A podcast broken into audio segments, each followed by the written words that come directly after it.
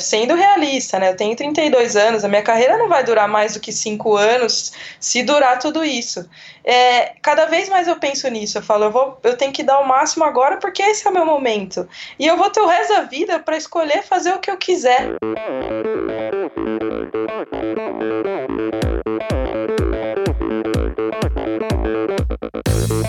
Eu sou a Fernanda Keller. Eu sou o João Amoedo. Sou Poliana Kimoto. Aqui é o Murilo Fischer. Aqui quem fala é Ronaldo da Costa. Olá, sou Henrique Avancini. E, e esse é o Endorfina, Endorfina Podcast. Podcast. Endorfina Podcast. Tamo junto, hein? Sou Michel Bogli e aqui no Endorfina Podcast você conhece as histórias e opiniões de triatletas, corredores, nadadores e ciclistas, profissionais e amadores. Descubra quem são e o que pensam os seres humanos que vivem o esporte e são movidos à endorfina.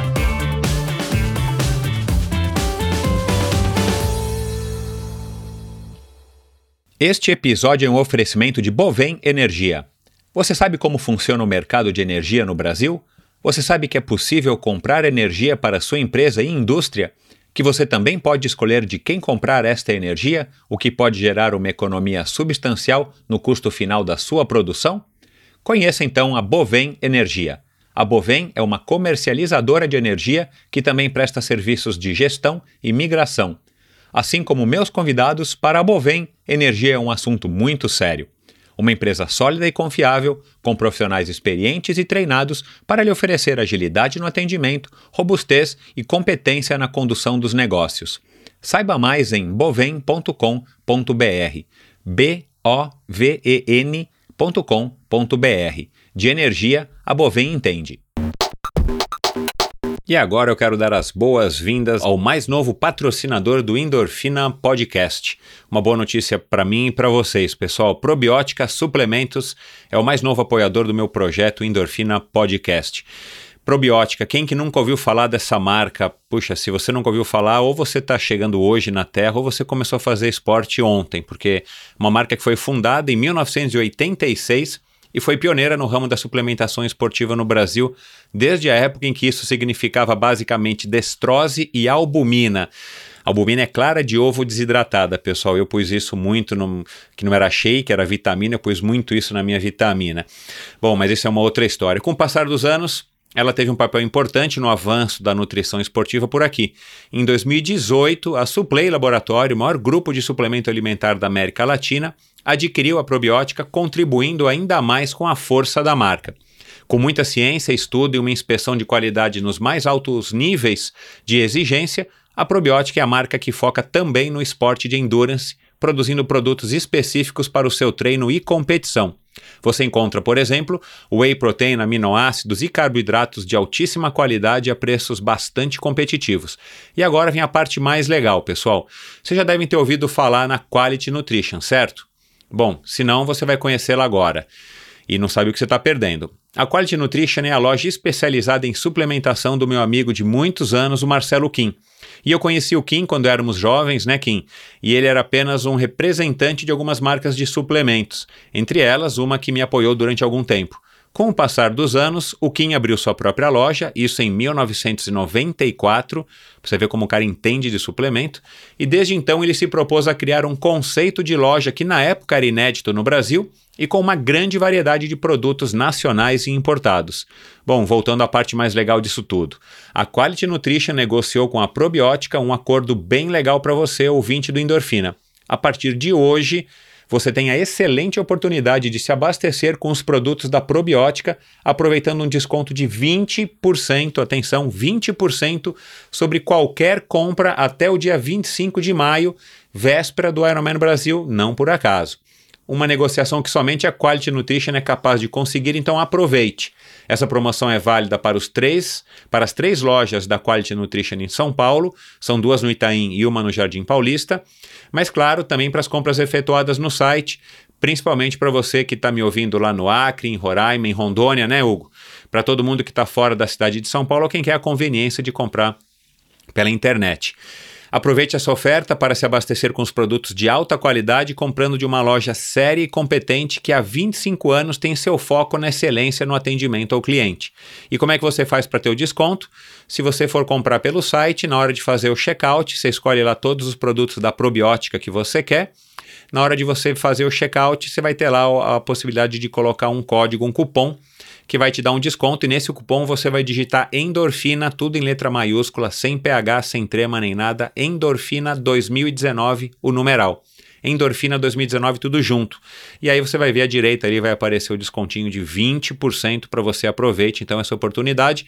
Agora, se você estiver em São Paulo, se você for de São Paulo e quiser comparecer a uma loja, vai lá, conhece. Se você não conhece, vai lá, dá um giro na, em uma das três lojas do Kim. Você vai ver como o atendimento é diferenciado, ar-condicionado, até o Wi-Fi o, o Kim pôs na loja dele e você vai ser, você vai ser atendido por é, nutricionistas, farmacêuticos, pessoas que de fato entendem é, desse negócio, que vão poder te recomendar aí uh, os melhores produtos para o que você precisa. Faz lá tua compra de produtos endorfina antes de pagar, pelo amor de Deus. Lá no caixa você vai dizer pro, pro caixa que você é ouvinte do Endorfina Podcast e você vai dizer a palavra Endorfina 2019 é o código que vai te dar o desconto de 20% para você é, economizar na tua compra de produtos probiótica. Então, vamos lá, pessoal. Probiótica é patrocinadora oficial do circuito Ironman Brasil e das provas do 3-Day Series, lá do Carlinhos Galvão, da Unlimited Sports. Por isso que esse desconto vai até a véspera do Ironman Brasil. É, para você aproveitar e se abastecer com os produtos da, da probiótica. É, e a Quality Nutrition, www qualitynutrition.com.br. Quality com Y, Nutrition com T, Nutrition tá? Eu vou colocar os links no post do episódio de hoje, nos posts do Endorfina desse episódio e dos próximos, para que você possa lá clicar, acessa, veja a conta do Instagram deles, vá à loja, dá uma navegada, xereta lá, você vai ver que tem muita coisa legal de um milhão de marcas com diferentes produtos de tudo quanto é tipo de, enfim, de linha, é, veganos, sem glúten, com glúten, com menos glúten, mais glúten, é, enfim, pessoal, é assim, é, você vai na loja do Kim, você se perde de tanta coisa coisa legal que tem lá.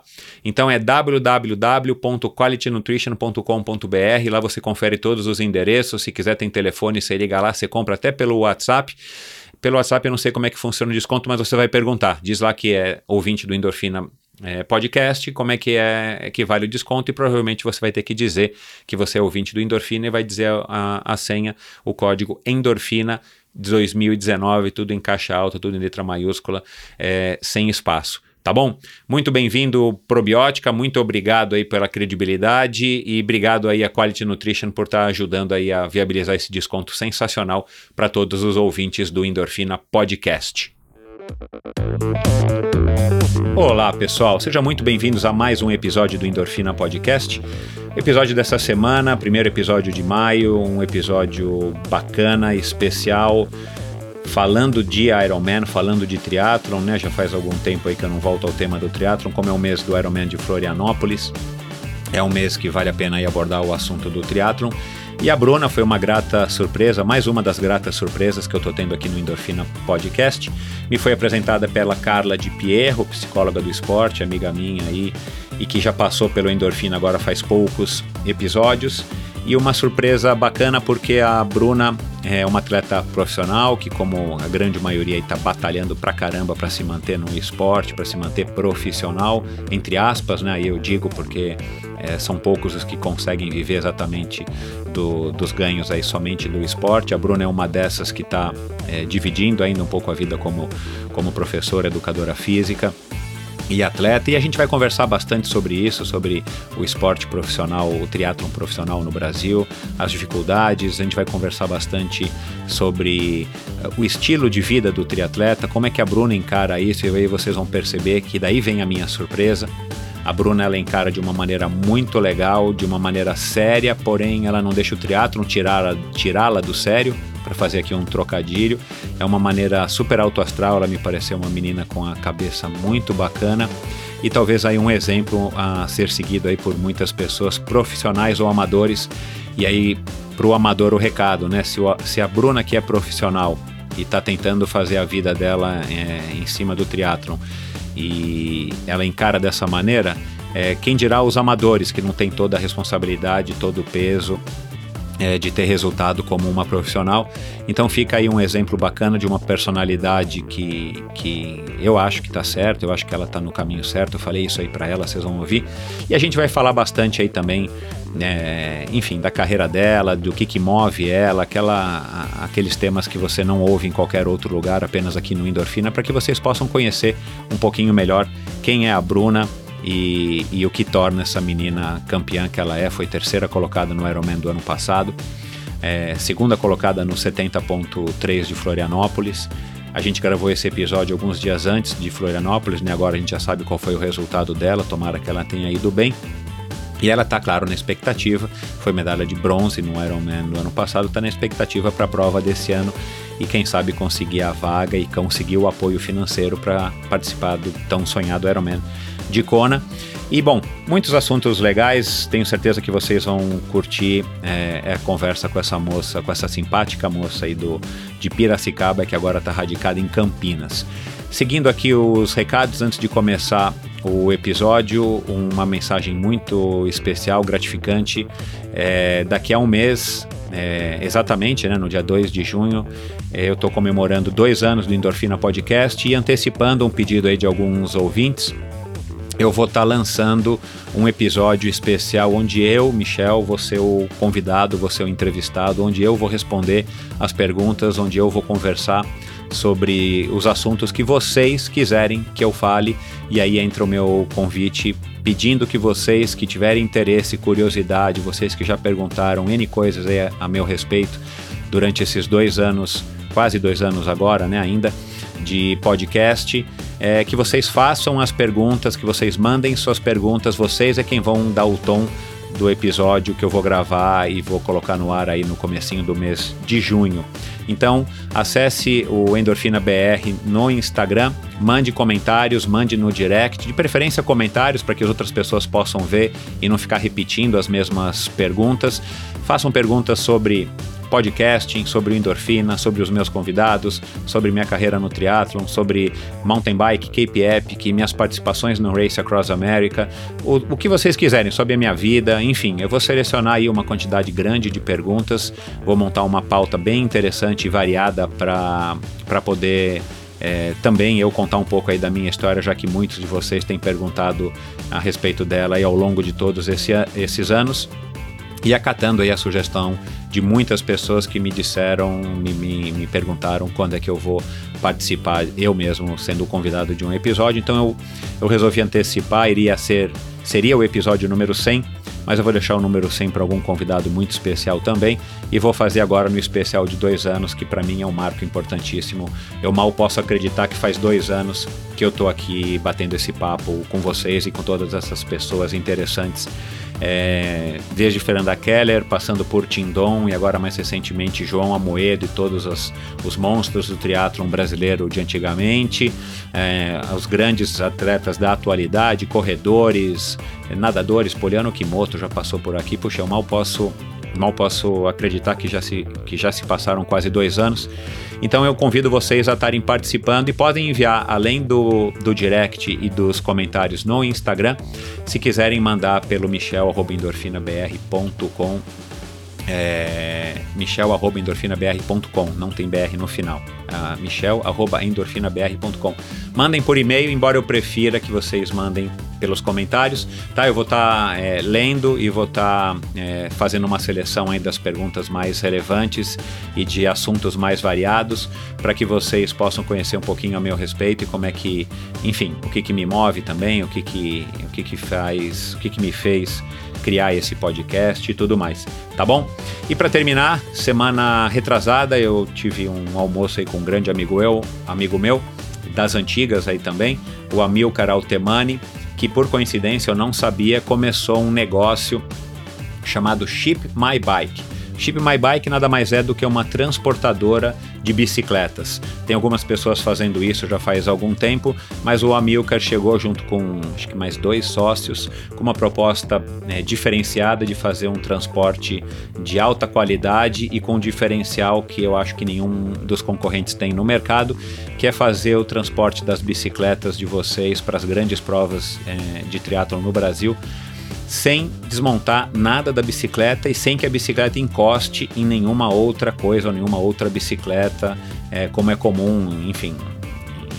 A gente já vê isso em diversas, já viu, né, em diversas é, transportadoras ou, ou, até mesmo no avião que as, que, que, que as bicicletas vão comprimidas dentro da caixa ou não, as bicicletas vão meio comprimidas e tal, o que acaba sendo sempre uma surpresa se você transporta as bicicletas de avião você primeiro não sabe se ela vai chegar no destino e depois se ela chega você vai ter que ir pro hotel ou para casa para abrir rapidamente a mala e ver se está tudo intacto, se não, enfim, se não amassou nada, se não prejudicou nada ou se a mala não abriu no meio da viagem e você perdeu uma ou outra peça é, que eventualmente se soltou é, e era importante. Então, a proposta do Amilcar e dos parceiros dele com o Ship My Bike é exatamente criar essa empresa que já existe aí há alguns meses, é, de transportar bicicletas e ele acabou de fechar recentemente um, um, uma parceria com a Unlimited Sports, do Carlinhos Galvão, que é a, a, o, organizador, claro, do Ironman, do 3 Day Series é, e do circuito Ironman do Brasil, 70.3 e full. Então é a transportadora oficial do Ironman do Brasil e, e eles estão transportando, claro, as bicicletas de vocês. Para quem ainda não resolveu como é que vai transportar, fica aí a dica.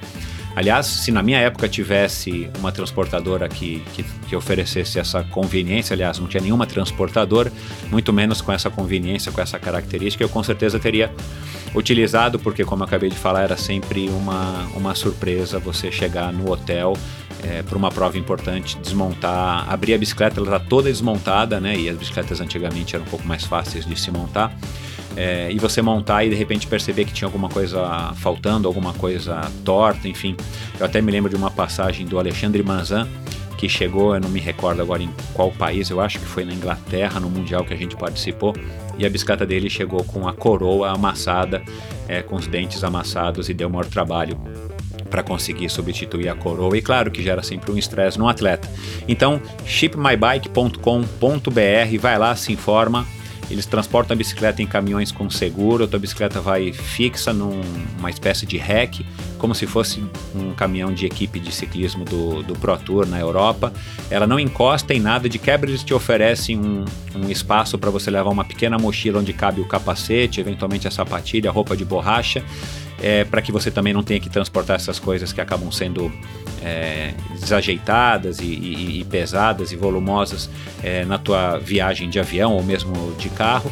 Então você pode levar a sua bicicleta que não vai encostando em nada, não tem cobertor, plástico bolha enrolando, não vai nada em cima, não vai. Você vai deixar a bicicleta do jeito que você deixar. Você vai pegar ela em Florianópolis, dentro ou fora da, da Expo você vai pegar a bicicleta, ela vai estar do jeito que você deixou, vai pegar a sua malinha, vai fazer a prova sem nenhum problema, sem alterar o seu bike fit, sem soltar nenhum parafuso. E claro, depois você deixa a bicicleta e eles se encarregam de transportá-la com todo o conforto e segurança de volta para São Paulo ainda com um benefício que o Amilcar me contou na semana retrasada, acho que a gente almoçou, que eu achei muito legal, que é você vai deixar a bicicleta aqui em São Paulo na Fast Runner, que é um parceiro estratégico deles, para quem não conhece, uma loja grande que tem lá em Moema, e você vai retirar a bicicleta lá. E se você retirar, e quando você for retirar a bicicleta, se você quiser já encomendar uma revisão na tua bike depois da prova ou mesmo somente a limpeza, a Fast Runner está oferecendo 50% de desconto para os clientes do Ship My Bike e ainda por cima é por isso que eu estou dando esse recado para vocês e estou aqui animado. É, eu consegui convencer o Amilcar a dar um desconto especial para você que ainda não decidiu como é que você vai levar a sua bicicleta para o Ironman de, de Florianópolis. É, eu sugiro considerar seriamente o Ship My Bike. É, o Amilcar disse que quem contratar a, o serviço para o Ironman de Florianópolis, enquanto tiverem as vagas, tá, pessoal? Eu não sei quando é que você está ouvindo esse podcast. É claro que se hoje for véspera do Ironman e você não decidiu, primeiro que você está atrasado e depois que não vai dar tempo, o caminhão já deve estar tá lá em Florianópolis. Então, é uma oferta por tempo limitado, com tempo hábil para que a bicicleta saia de São Paulo, eu não me recordo agora quando é que ele falou que, que, que o caminhão vai sair, mas ainda dá tempo, se você está ouvindo esse, esse episódio no comecinho de maio, vai lá, ainda restam algumas vagas, contrata o shipmybike.com.br, você vai mandar um WhatsApp, é, foi a maneira que ele falou que seria mais fácil, você vai mandar um WhatsApp para o Ship My Bike, eu vou colocar o, o telefone do WhatsApp do Ship My Bike no post do episódio de hoje, então vai lá no endorfinabr.com clica lá no post do episódio da Bruna, veja lá o, o, nos comentários o telefone, o celular, você vai mandar um WhatsApp tipo Ship My Bike, eu contratei já o serviço com vocês do, do transporte da minha bicicleta para o Aeromed Florianópolis e eu ouvi agora a propaganda é, do, do Ship My Bike no Endorfina BR. Eles vão te dar 100 reais de desconto, mas claro, né, pessoal? Esse desconto só é válido a partir de hoje, para as contratações feitas a partir de hoje, dia que esse episódio está indo ao ar, que é dia 1 de maio, um feriado. Então, se você está ouvindo esse episódio no dia 1 de maio de 2020, acabou, não tem mais promoção. É, aproveitem, essa promoção é para vocês que ainda não decidiram é, como que vocês vão levar a bicicleta para Florianópolis. É, vão lá agora no shipmybike.com.br, façam sua reserva, é, vejam os termos, paguem e depois vocês vão mandar um WhatsApp dizendo que vocês ouviram é, o Michel falando do Ship My Bike no episódio com a Bruna e eles vão te dar 100 reais de desconto, que é um percentual bem significativo do valor que você vai pagar pelo transporte da sua bike para que ela chegue lá com toda a segurança, conforto, responsabilidade que você merece, que tua bicicleta precisa, sem desregular o teu, o teu bike fit, sem desregular marcha, DI, enfim. Não, eles não vão tirar a roda da tua bicicleta, pessoal. Não é improvisado, não é dentro de um caminhão apertado, de uma van, não é com né, aqueles cobertores vagabundos enrolando com plástico bolha, papelão, não. Tua bicicleta vai fixa num rack como se fosse só ela dentro do caminhão, mas é um caminhão enorme que cabe em várias bicicletas e ele me disse que ainda tem vagas e aí ele resolveu então presentear você ouvinte do Endorfina Podcast com esse bônus, com esse desconto de 100 reais. Vai lá, shipmybike.com.br Aproveite essa oferta exclusiva para vocês ouvintes. E é isso, pessoal. Tá muito longa essa introdução. Vamos lá. Espero que vocês gostem do episódio da Bruna. Participem do episódio especial de dois anos do Endorfina, mandando suas perguntas para mim. Eu vou ter maior prazer em bater um papo e responder as perguntas dos ouvintes, dos, das pessoas que estão seguindo aqui o Endorfina. E é isso. Um abraço, até a semana que vem com mais um convidado especialíssimo, uma lenda, quase que uma lenda já do triatlon folclórica, do triatlon brasileiro, agora um amador, tá bom? Obrigado e até a semana que vem. Um abraço. Minha convidada de hoje nasceu e cresceu na aprazível cidade de Piracicaba, há 32 anos, e nunca imaginou que se tornaria atleta. A natação chegou tarde e a bicicleta era usada apenas para ir à casa das amigas. O primeiro contato com o triatlon, em 2004, foi breve e veio logo antes de participar de um intercâmbio na Europa. Foi por coincidência que lá morou com duas famílias onde havia corredores e, por diversão, segundo ela, também começou a correr. De volta ao Brasil, tratou de estudar e entrar na faculdade para somente então retomar os esportes. No ano de 2007, voltou a praticar triatlon e aos poucos foi conquistando melhores resultados e se especializando nas longas distâncias.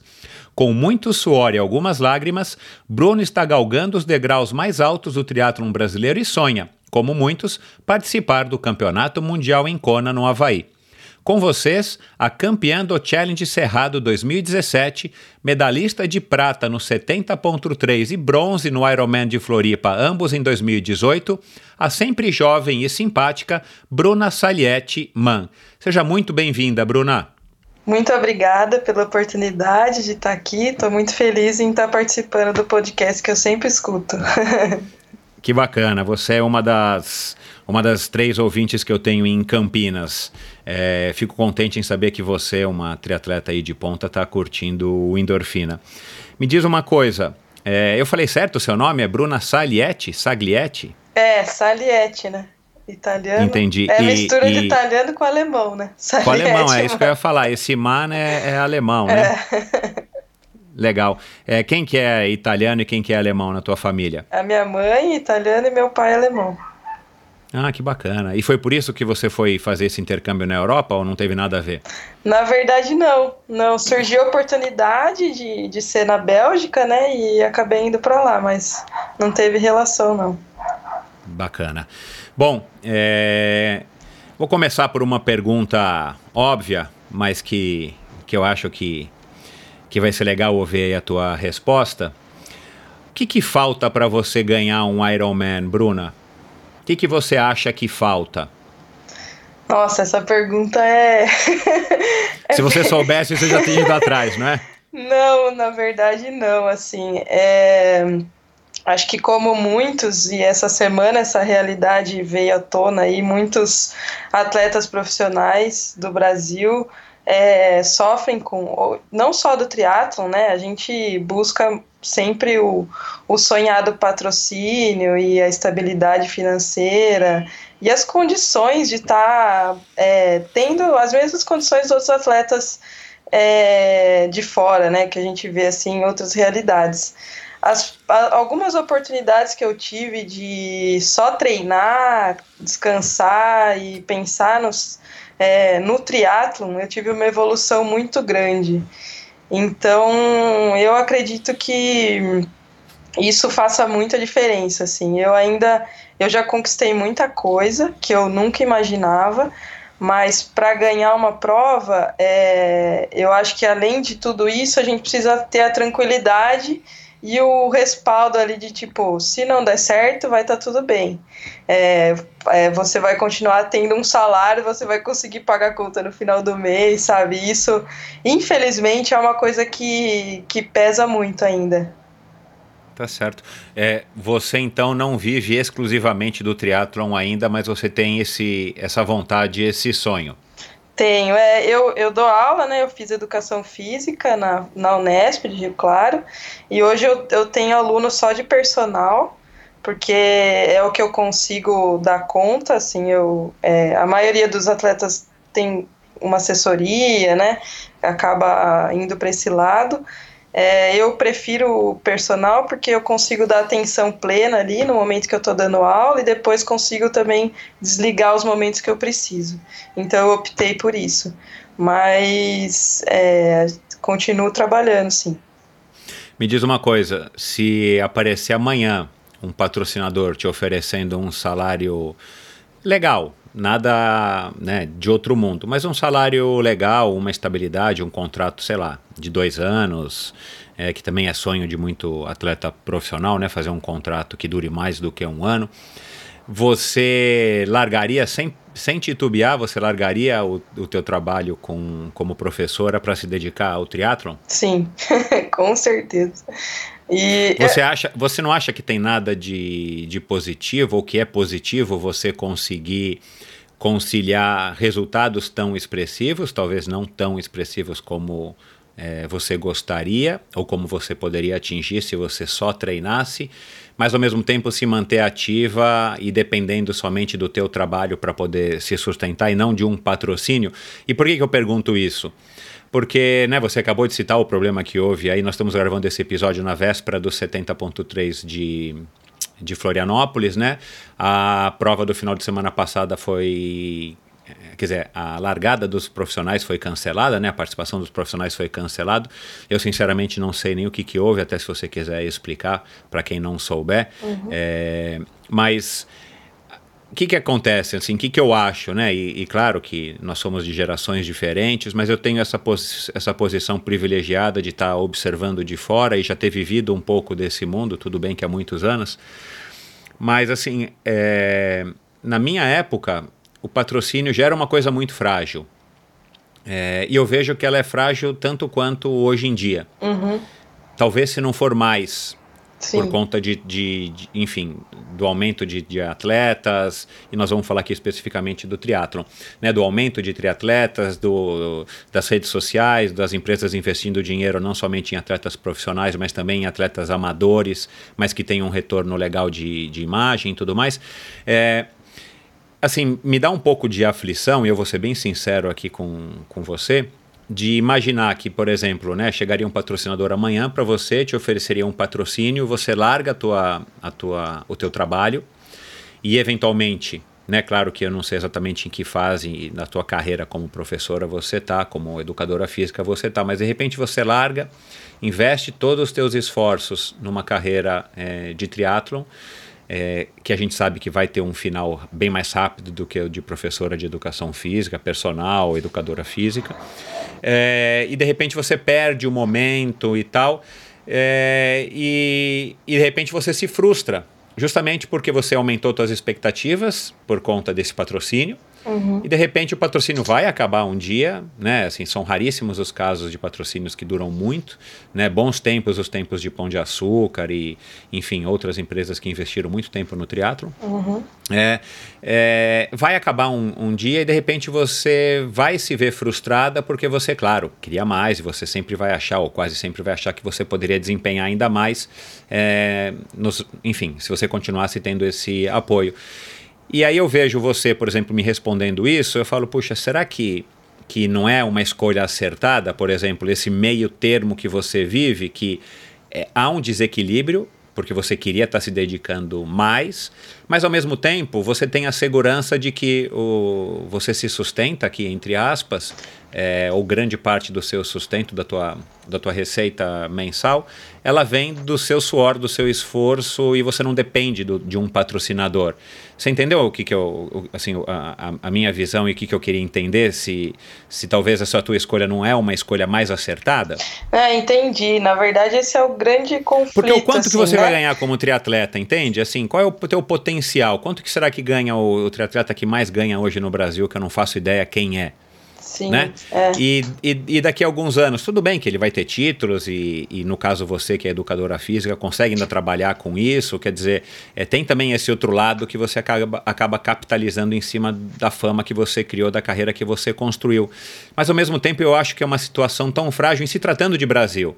Se a gente for pensar num, num cenário ideal, né, é, e eu não sei quais são os países hoje que sustentam os, os maiores triatletas, eu não sei nem se Estados Unidos faz isso, mas a Europa com certeza tem, a, provavelmente a Alemanha, né, que tem grandes patrocinadores patrocinando os grandes triatletas, ou na Inglaterra, lá os irmãos Brownlee e tudo mais, o pessoal lá da Espanha. Uhum. É, é sempre frágil. E nosso Brasil, infelizmente, pelo menos pelos próximos muitos anos vai continuar sendo frágil porque não é uma prioridade é, da cultura, não é uma prioridade das empresas, não é uma prioridade do país, não é uma prioridade de ninguém investir no esporte. Então aí você me conta é, essa tua história, eu acho que, que é alguma coisa que talvez é, por mais que você não sinta isso, acho que talvez é uma coisa acertada. Você consegue ficar nesses dois mundos. Você não é nem uma amadora é, amadora, mas você é uma profissional que poderia eventualmente estar indo melhor, mas você ao mesmo tempo não depende de uma empresa estar tá te pagando que de repente amanhã vai deixar de te pagar é, por qualquer que seja o motivo. É, então, eu, eu sempre vivi muito nesse conflito, assim, sabe?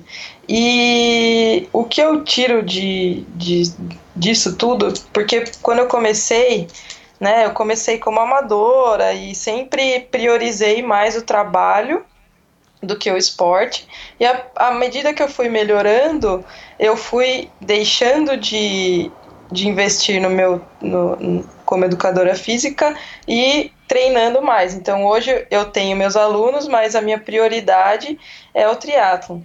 É, o que eu acho é que é difícil da gente saber, mesmo se eu, por exemplo, se eu falasse para você, ah, eu vou voltar a a priorizar as aulas ou a minha carreira como profissional de educação física e deixar o triatlon de lado, é, é difícil. Acho que tudo é muito instável. Hoje em dia, cada vez mais.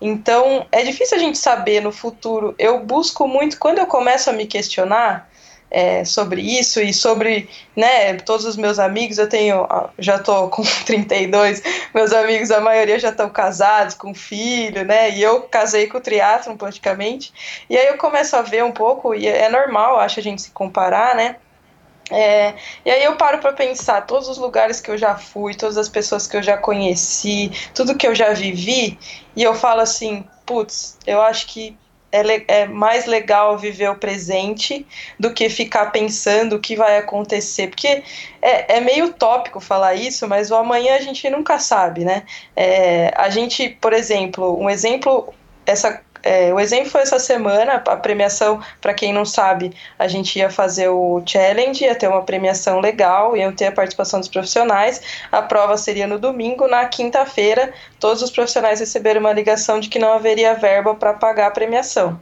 Então a gente cancelou tudo e ninguém fez a prova e tal.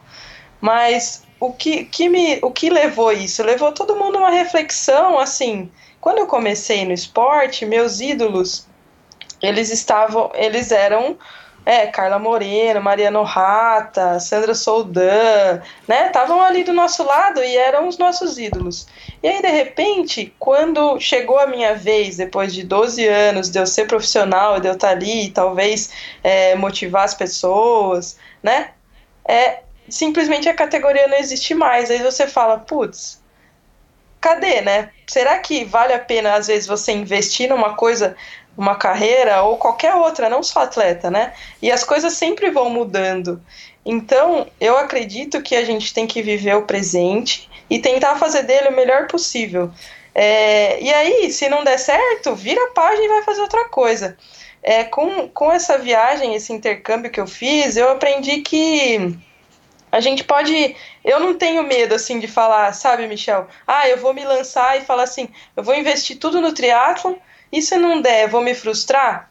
Eu prefiro pensar, eu pensei, eu tentei com todas as minhas forças e fiz tudo que eu pude, do que, eu, do que eu pensar assim, putz, mas é, não faltou isso, sabe? Então, porque depois que acabar, e assim, é, é, sendo realista, né? Eu tenho 32 anos, a minha carreira não vai durar mais do que 5 anos se durar tudo isso.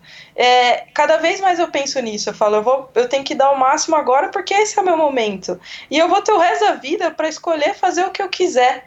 E assim, e hoje, Sim. né, a gente vê que a gente, eu já sei que eu nunca vou aposentar. Então eu vou trabalhar o resto da minha vida. Eu tenho que escolher as coisas que eu vou fazer e o mercado vai ditando e de repente nem é seguindo tanto como é, educadora física, eu posso fazer outra coisa. Eu sou muito tranquila quanto a isso, sabe? Eu, eu me adapto bem em qualquer lugar. Se amanhã ou depois surgir uma oportunidade em outro país, fala, Bruno, você vai trabalhar na loja de sapato? Vou, com o maior prazer, se for se for legal para mim, eu tô lá.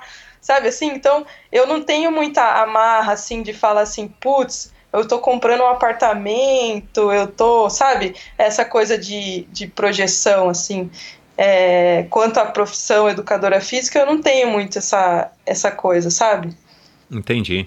Não, é, você tem um lado. É, a gente também tem que aproveitar os momentos da nossa vida, senão a gente pode se frustrar por não ter experimentado o que a gente achava que deveria, que deveria ter feito. Aliás, é, você falando disso, eu acho que fica fica claro que você está seguindo é, o, o que o teu coração manda, né, o que o teu coração diz é, vivendo o momento e, e, e, curtindo. E claro que a vida não é sempre um mar de rosas, vai, vão acontecer é, coisas que vão te deixar é, mais chateado ou frustrada, como, como esse caso agora aí da semana retrasada, né? É, a vida é assim, né? A gente tem que saber lidar e, e eu aprendi muito a curtir os momentos. É, eu acho que é muito importante, sabe? A gente nunca sabe o dia de amanhã, infelizmente. Eu tenho. É. E a gente abre mão, às vezes, de algumas coisas, né? Que a gente vê, por exemplo, ah, eu queria. Comp... Eu, eu, eu vou muito pro lado material, porque o público que eu trabalho é, tem muito essa coisa de ter, né? Quem tem condição de pagar um personal são pessoas que têm muita coisa, né? E, e aí eu fico, cada vez que eu vou e que eu converso com as pessoas, eu falo, putz, meu, até quando ter ter, ter, ter cada vez mais deixa as pessoas mais felizes. Às vezes a minha vida simples consegue ser para mim eu me sinto mais feliz, sabe? Então eu sempre fico conflitando isso e, e, é uma coisa que minha família sempre sempre buscou muito, assim, a gente sempre viveu muito e nunca teve muito. Então eu sempre trago isso para mim. Não, muito bacana. Eu acho que, bom, eu, eu compartilho bastante desse pensamento e na verdade é, já é provado por, por, por, por estatísticas de que uh, o dinheiro não traz felicidade, né? Não necessariamente quem tem mais dinheiro do que o outro é mais feliz. Sim. Tem gente que é e tem gente que não é. Mas é, o nosso grau de felicidade, se é que a gente pode chamar assim, ele não está diretamente ligado à quantidade de dinheiro que a gente tem. Senão, enfim, a maioria dos brasileiros seria infeliz, porque nós somos um país é, não pobre, mas quase pobre, né, em desenvolvimento, e, e, as, e os países do. a maioria dos países do, do, do hemisfério norte seriam muito mais felizes, e não é o que a gente encontra de uma maneira geral. Mas legal, acho que essa tua reflexão é, é válida e, e eu compartilho bastante dessa opinião de da gente viver o momento e não se ater uh, ao tanto ao que a gente pode comprar materialmente, mas o, o que a gente vive nas relações que a gente é, desenvolve com, com, com o mundo e com os outros seres humanos que aliás é, é, é, bacana ouvir uma pessoa. Você se acha é, já um pouquinho mais velha, mas você não tá. Posso te garantir. Posso te garantir. É, é legal ver uma, uma, uma, uma pessoa aí é, como você, assim, pensando dessa maneira. E eu acredito que, por exemplo, uma, uma educação. Com certeza isso veio da tua educação. E um intercâmbio, uma viagem para outros países, outra cultura, com outras famílias, e, enfim, acaba também abrindo bastante a nossa cabeça, por isso que eu acho que viajar sempre é o melhor investimento que a gente pode fazer. Aliás, acho que é onde a gente pode investir melhor o nosso dinheiro, mas a gente vai falar de investimento é, daqui a pouco. É, por que, que você foi parar na Bélgica? Então, é, eu fui pelo Rotary, né? Eu fiz intercâmbio pelo ah, Rotary e tá. pelo Rotary a gente não tem muita opção. Na verdade, era a opção que tinha. Meu irmão também fez intercâmbio, mas ele foi para as Filipinas. Ele é três anos mais velho que eu. Uau. E na, na, época dele tinha as Filipinas. Minha mãe quase ficou louca, né? E, mas deu tudo certo, assim. Ele foi, adorou e a gente também recebeu. A gente recebeu um americano quando ele estava lá e depois quando eu fui a gente recebeu uma alemã. E, e essa troca é muito rica, né? É, Meu Deus, é. É, é muito, muito interessante, a gente aprende muito, né? Eu falo Quando hoje para os meus pais, falo, olha, o melhor investimento que vocês fizeram foi esse. Exato, exato. E você ficou um ano, ficou seis meses? Fiquei um ano, é. Pelo ah, Rotary a gente, é obriga, é, a gente fica um ano e tem que trocar de família, porque eles visam muito essa... É, é você não, não, não conhecer o país apenas por uma casa, né? Uma família. Então claro. tem que ter essa troca. E, e eu morei em três famílias muito legais, assim, eu tenho contato com eles até hoje. E eu até adiantando um pouquinho, já que a gente tocou nesse assunto, né? Eu tinha um grande sonho de poder levar minha mãe lá para conhecer eles. E em 2016, quando eu fiz o Ironman de Barcelona, deu certo dela ir comigo. E eu estendi a viagem e a gente foi para a Bélgica. Ela conheceu todas as minhas famílias, eu revi todo mundo, foi muito legal. São experiências que a gente não consegue nem contar, né? Só, só a gente que viveu sabe, mas são coisas que a gente guarda para a vida toda, né? É, e você foi para lá em 2000 no, no, segundo semestre de 2004, né? Você falou. Isso, é. 2004. E, e, aí, e aí, você chegou lá e, e, você já falava francês, você aprendeu francês aqui por um tempo, Não. né? Que você ficou no sul da França. Eu achei que você tivesse ficado em Bruxelas, né? Mas você ficou no sul da França. É, no sul da Bélgica. É, sul da eu Bélgica, cheguei é. lá eu não sabia, só sabia falar oui, não. e aí a tua, a, a, esse intercâmbio é baseado no estudo da língua, então? Isso, é, é. E aí você tem que ir à escola, né? E fazer as as, disciplinas lá, eu já tinha terminado o terceiro ano aqui, aí fiquei seis meses no Brasil, é, eu trabalhava numa fotocopiadora, porque eu queria guardar dinheiro para viajar, coitado de mim, um mês acabou o dinheiro que eu juntei em seis Mas, enfim, eu cheguei lá, eu não falava nada, e aí é, a família, o pai da família, que era o corredor, né? Ele fazia maratona e foi até engraçado, porque eu cheguei e aí no segundo dia ele falou: Ah, eu vou dar uma corrida, né? E era uma cidadezinha muito pequena, assim, tinha uma rua, a cidade que eu morava. E, e aí ele falou: vou correr, eu vi que você corre, porque a gente manda um formulário antes. Eu tinha mandado que eu tinha feito um triatlon, que foi esse meu primeiro short, né? Mas eu tinha corrido 5 quilômetros. Ah, eu vou correr 10 quilômetros, vamos comigo. Eu, vamos. Aí fui. Meu, ele tinha que me esperar no meio da floresta e olhava assim, ué, mas você não faz triado? É, não é bem assim, eu não consegui explicar. um desastre. Mas depois eu comecei lá É, tinham provas, é uma ideia muito legal. Como tem vários vilarejos, eles fazem, é, você paga uma taxa anual que, sei lá, é bem barato assim, e você ganha um número. E aí, cada final de semana tem uma prova de 5 e 10 quilômetros em um lugar perto, assim, então em, cada, em um vilarejo. E aí você vai, faz a prova, paga 2 euros ali na hora, e quando você chega, ainda você ganha um ticket de cerveja. Então você não paga nada, porque. Uau. Você, você ganha literalmente um número de peito, um papelzinho com número. É, cê, você tem o seu número, você já vai com ele. E aí você Ah, chega lá, você só legal, paga um- uma taxinha assim, que no fim é pra cerveja, não é nada. É tudo Exato, é o Vale Cerveja. Que bacana. E aí eu que- ia com ele legal. todo final de semana, era muito legal. E, e- e os filhos, ele tinha filhos da sua idade e tal, pra, pra, que, que se interessavam também? Não, ele tinha. Eles têm três filhas, né? Mas nenhuma das meninas fazia nada. E aí eu cheguei lá e eu, eu não falava não pra nada. Eu ia com eu ia para todo lugar. Ah, tem jantar da, dos pais, não sei o que. Eu ia. É, eu ia com ele assistir jogo de futebol. É, é uma das propostas do intercâmbio é essa, né? Você está disposto a fazer tudo. E- Exato. E, eu sempre fui assim, então pra mim não foi nenhum sacrifício. Tudo que me convidavam eu ia. Então eu, eu ia com ele. Agora, agora é um pouco. Eu entendo que você tem que ver a. é, viver, vivenciar a cultura de outro país através da ótica de algumas famílias, mas é, você ficou então basicamente quatro meses com cada família. Não, é, não é necessariamente pouco, né? Mas assim, dá a impressão que a hora que você tá, tipo, numa boa, se acostumando com a família, você tem que mudar. Isso não foi ruim? Ah, foi, né? Mas é o processo. Eu acho que é um processo de aprendizagem também, né? No começo foi ruim, ah, já tinha me apegado, né? Até a, a mãe dessa primeira família chorou pra caramba na hora que ela foi falar tchau pra mim. Mas eu fiquei a, a 200 metros dela, era outra casa, sabe? Porque a Ah, bom, vila- essa é rua, a cidade tinha uma rua só, tá certo. É, então eu sempre. E eles eram donos, são, eram donos de uma loja de flores lá. E eu sempre ia lá e tudo. E de final de semana eu ainda corria com o pai da primeira família. E aí ele também levava o cachorro passear todo domingo, era meio tradição, e eu ia com ele todo domingo. Então eu acabei mantendo bem o contato, assim, é, do tempo todo. E depois, quando eu mudei para outra, a última era uma padaria.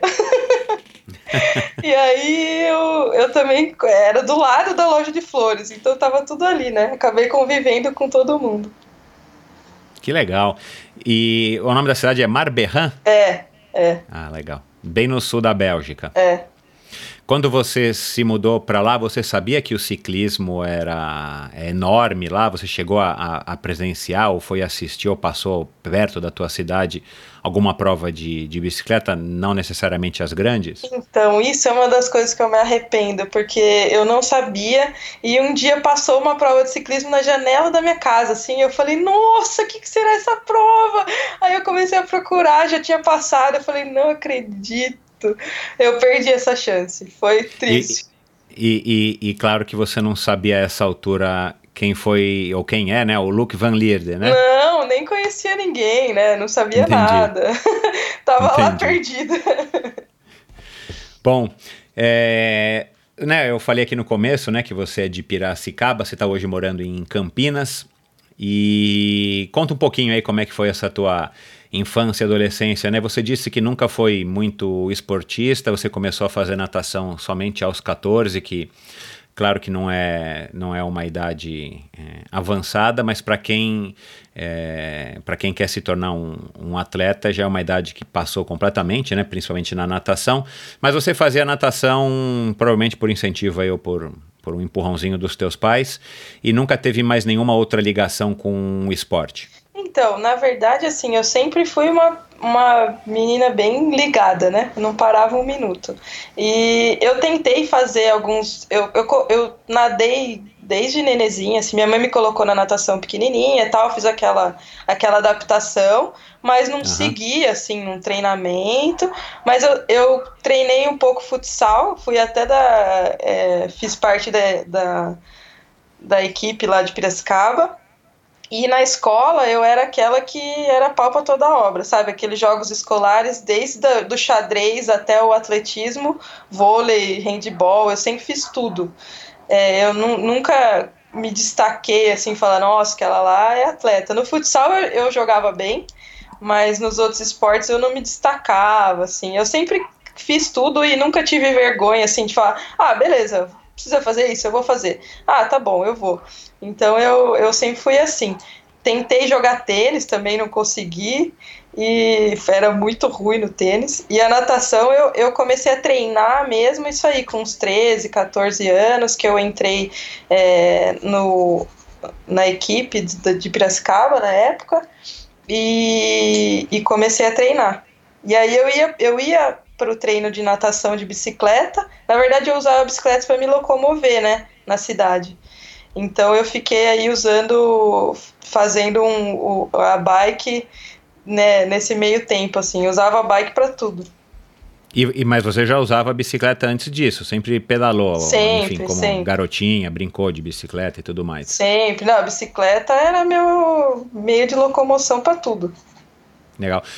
Piracicaba é uma cidade era, uma cidade é uma cidade legal de se morar?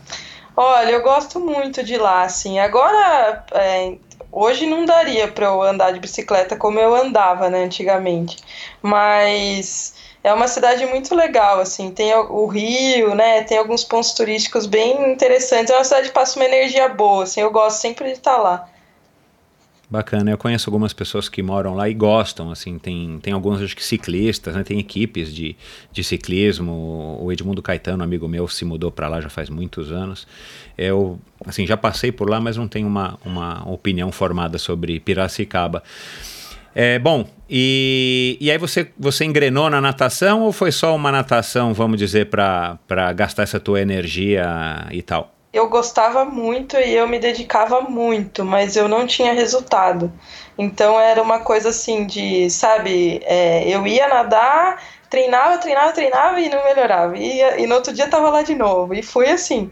E não desisti. Eu fiquei nessa assim uns, uns três anos, mais ou menos. Até foi uma, uma, uma grande frustração quando eu soube que eu que deu certo, intercâmbio, eu tinha alguma coisa dentro de mim que falava que eu queria ser atleta, mas nada mostrava isso, só eu que acho que achava, né? E aí uhum. eu fui falar com o treinador de natação, falar, olha, eu consegui, é, eu vou fazer intercâmbio, vai dar certo, né? Porque até então fica uma coisa meio sem saber e tal. E aí quando eu falei isso para ele, e eu, eu falei, mas eu gosto, eu queria ser atleta, eu não queria parar de nadar, eu queria continuar, né? Aí ele virou para mim e falou assim: "Mas você nunca vai ser atleta, vai embora. Pode ir". Aí, Eita, nós. Nossa, e isso foi uma coisa que chocou bastante assim. Eu fiquei meio mal, tal. Aí fiquei um tempo, tipo, é, será? E aí que eu comecei a, depois de um tempo, daí eu parei de treinar, falei, ah, beleza, então se eu não vou ser atleta, eu não vou mesmo. Aí parei de nadar até chegar o intercâmbio, que foi essa época, né, que eu te falei que eu trabalhava, né, porque eu já tinha me formado, não tinha como estudar, e aí comecei a trabalhar e, e comecei a, a fazer academia. E aí na academia que eu fazia, tinha um professor lá, ele, ele falou, ô Bruna, você já nada, não nada? Eu falei, ah, nadei já, né? Nado, sei nadar. Você usa bicicleta para se locomover, não é? É. Então agora você está correndo na academia. Vai fazer o triatlo, você vai que você gosta. E aí ia ter essa prova lá em 2004, ia ter o mini triatlon, teve. Então a gente nadava 500 metros, depois pedalava 10 quilômetros e corria 2,5 km. E aí eu falei, ah, será, né? Daí eu falei, ah, tá bom, vou fazer. Aí fui lá, me inscrevi tudo, né? E eu sempre sonhei, eu via os ciclistas pedalando e achava lindo com a roda fininha, o guidão para baixo. Sabe quando você olha aquilo e fala, nossa! E é tão engraçado porque não tem ninguém na minha família que é atleta, né? Eu não sei por que, que despertou isso em mim, mas eu sempre olhava e falava, nossa, que legal, tal. Aí foi a deixa, eu falei pro meu, fui numa bicicletaria, tinha uma Caloi 10 lá, azul, linda. Aí eu falei, pai, eu quero essa bike. Aí ele, você tá louca, menina? Não tem, não dá, não sei o que. Aí fui lá, o cara, eu acho que era uma bike encalhada, era tamanho 54, ou enorme para mim o cara tava lá com a bike encalhada e falou, fez um pressão lá pro meu pai, ele acabou comprando a bike pra mim. e eu fiz a prova com essa bike, achando que era a melhor bike do mundo, assim, foi muito legal. É, bons tempos, né? Quando a gente não conhece equipamento, a gente acha que uma Caloi 10 é a melhor bike do mundo. Não estou desmerecendo a Caloi 10. Não. É, mas assim, é, enfim, eu, eu também já passei por isso e acho que muita gente já passou por essa fase. Agora, você. Você já, já curtiu de bate pronto a pedalada ou você ainda você teve um período vai de adaptação, de repente não, não era o que você imaginava que fosse? Como é que foi esse teu começo aí? Não, foi sensacional. Na verdade, o dia que eu peguei a bike, que eu tive.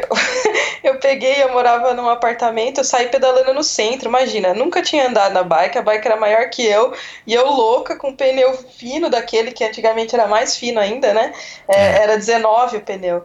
E aí eu saí pelo centro da cidade andando com a bike, e quando eu fui entrar no meu, no meu prédio, que a gente morava em apartamento, tinha aquelas gradezinhas no no chão. E era uma rampa com grade. E eu com a mountain bike, que eu usava aquelas mountain bikes é, de. que vem no supermercado mesmo, né? Que eu usava para me locomover, eu entrava com tudo ali, né? E aí eu fui fazer a mesma coisa com essa. O pneu entrou, eu dei de cara no chão, primeiro dia com a bike, quebrei o dente. Aí minha mãe, eu cheguei em casa, minha mãe, eu não acredito, vou ter que jogar fora esse negócio, não sei o quê. E aí, no fim, a gente. Eu, eu consertei o dente e ficou. Virou piada isso, né? Mas eu sempre gostei, assim. E, e, é engraçado porque nessa época não tinha muita gente que fazia triatlon, né? E no começo a gente não tinha orientação nenhuma, né?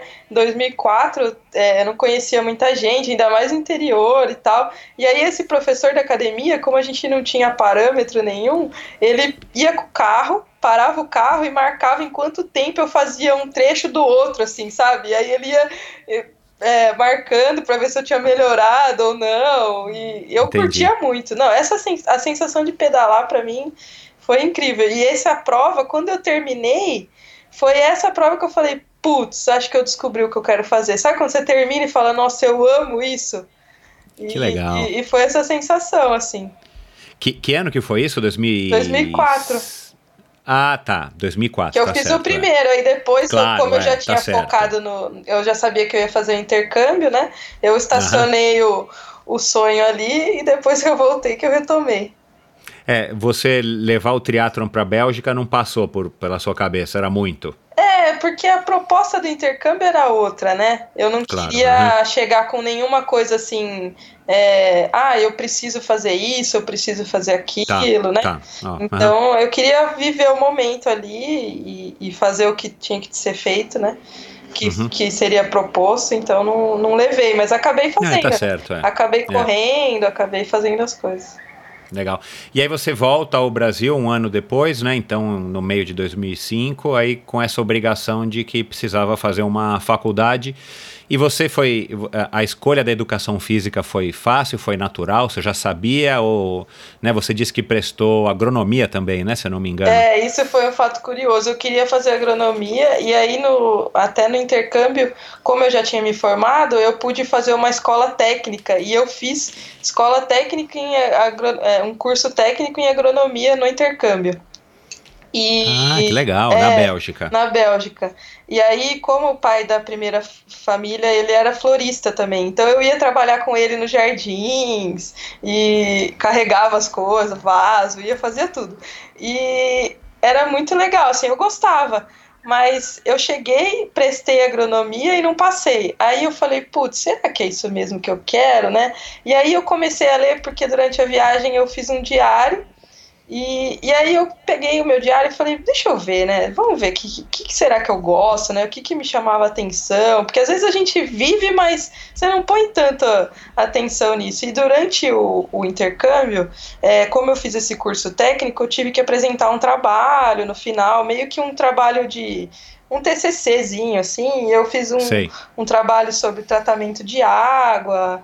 E aí eu fiquei morando numa outra cidade que eu usava bike para me locomover. E aí eu escrevi no meu diário, o dia, a parte mais feliz do meu dia é quando eu ando de bike para ir e voltar. Eu falei, mas o que, que eu tô fazendo? Que, que eu vou prestar agronomia? Mas isso, isso você, você refletindo sobre o que, que você queria prestar, é, qual faculdade você queria fazer já de volta no Brasil? De volta no Brasil, é. Tá. Você olhou o teu diário e tal, lembrou e, e, comentou com a sua mãe, tá? É, É, na verdade, minha mãe não queria muito, que minha mãe é professora de português, né? E aí ela não queria que eu fosse professora, né? E ela, ai, não, eu já sofro muito, não quero que você sofra, não sei o quê. E aí tinha uma rejeição, mas eu falei, não, mas é isso que eu gosto, eu vou fazer isso e pronto. E aí prestei. E aí eu fiquei em 2006 é, fazendo cursinho, é, treinando como hobby, mas focando nos estudos, porque eu tinha que passar de qualquer jeito. E aí acabei passando em todas as faculdades que eu prestei e escolhi estudar na Unesp de Rio Claro. Que aí você já, você já teve que mudar de cidade de novo, né? Aí mudei de cidade de novo, é. Muito mais fácil do que se mudar para a Bélgica. Ah, mais fácil. Tava pertinho também, né? E, e, você chegou a entrar em agronomia? Não entrei, né? Porque daí depois que eu decidi, eu prestei agronomia em 2005. Como eu não passei, eu ah, já tá. decidi. Tá. Daí eu fiz essa reflexão e já decidi estudar para prestar educação física mesmo.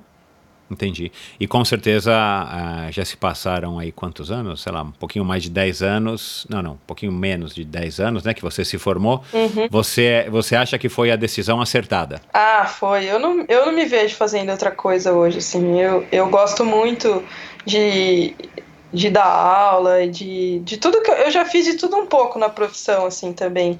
E eu gosto, gosto de tudo, assim, não tem nada que eu fale, ai, nossa, eu não quero trabalhar com isso, não sei. Esse estar com as pessoas, poder com o meu trabalho melhorar a qualidade de vida, fazer o bem, para mim é, é, é, é muito legal, assim.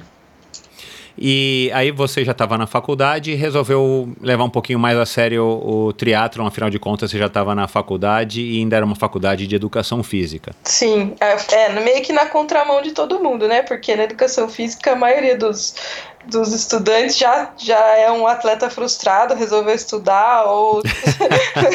e aí a galera, a galera sa... chegava da balada e eu tava saindo para treinar, porque o curso era integral.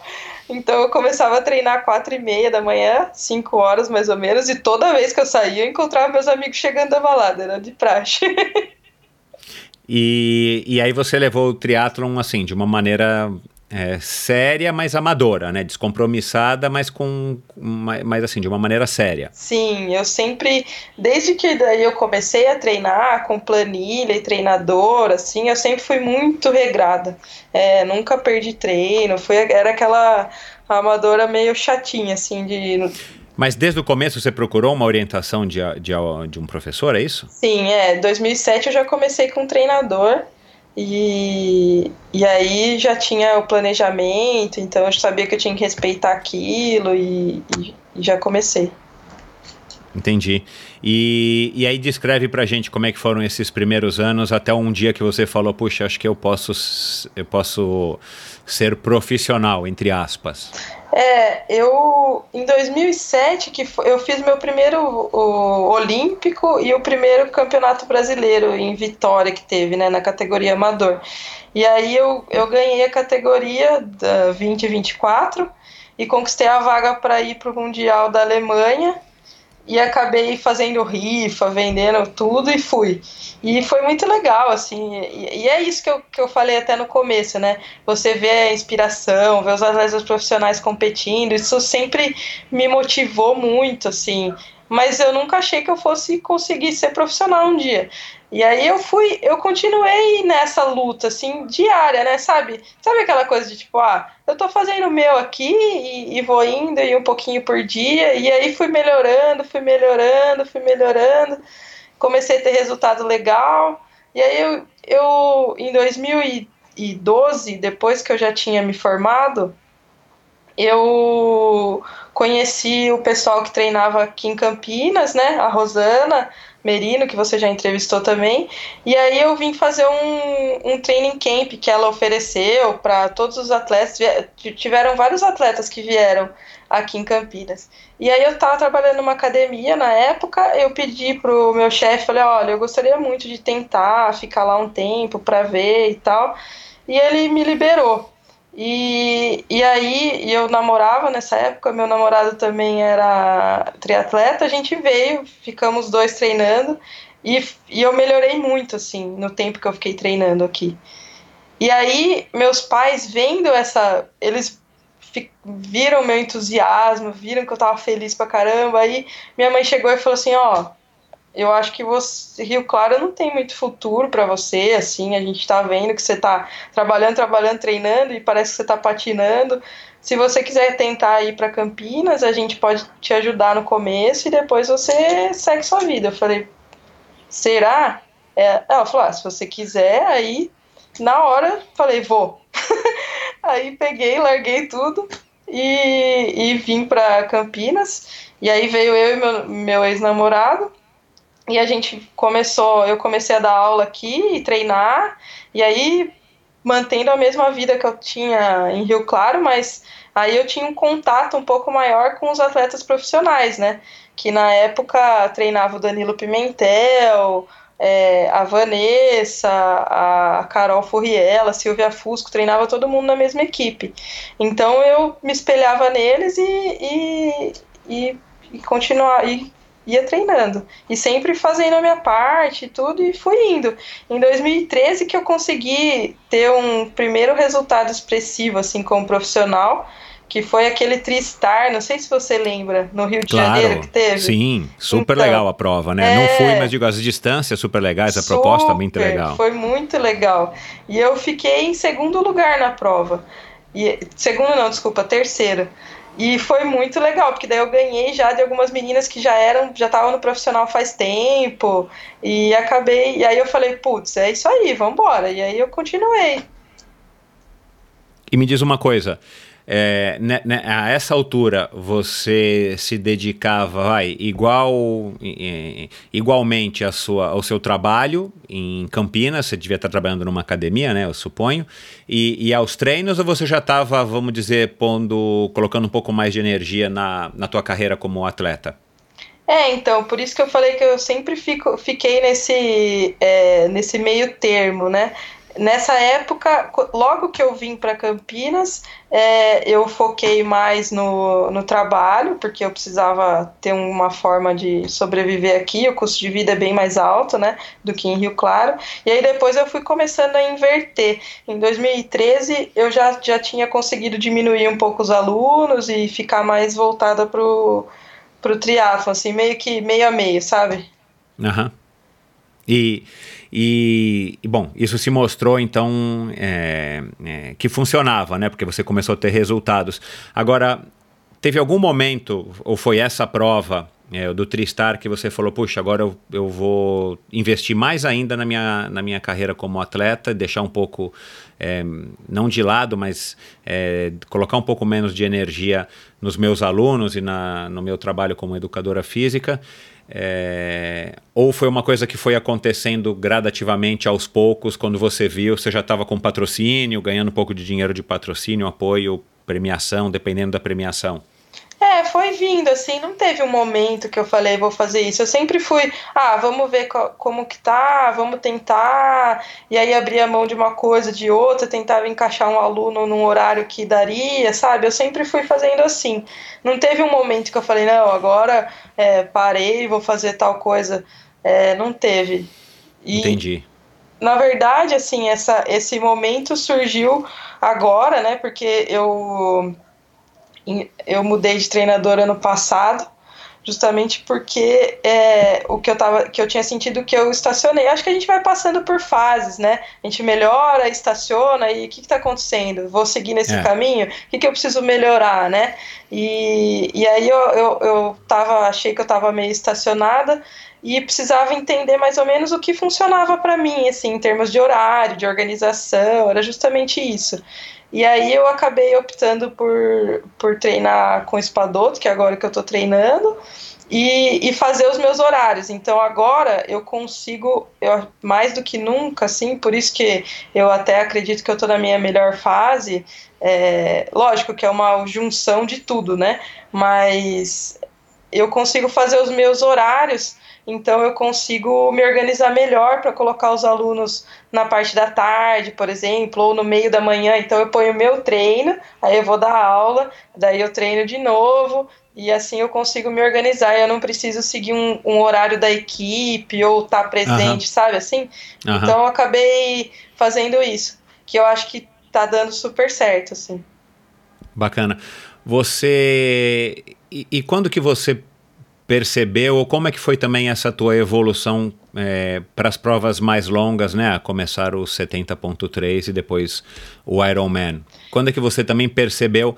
Porque, é, assim, pelas tuas fotos, a gente não se conhece pessoalmente, você é um... É, pelo que eu vejo, você é alta e você é um pouco mais pesada, né? Você, uma... você foi bem elegante nessa colocação. Não, não, não, não, não, desculpa, não, não tô falando nesse sentido, não. Tô não, falando assim, você não é aquela, você não é, você não, você não tem aquele biotipo de longilínea, né? É. Uma moça assim magrinha e esguia alta, é. né?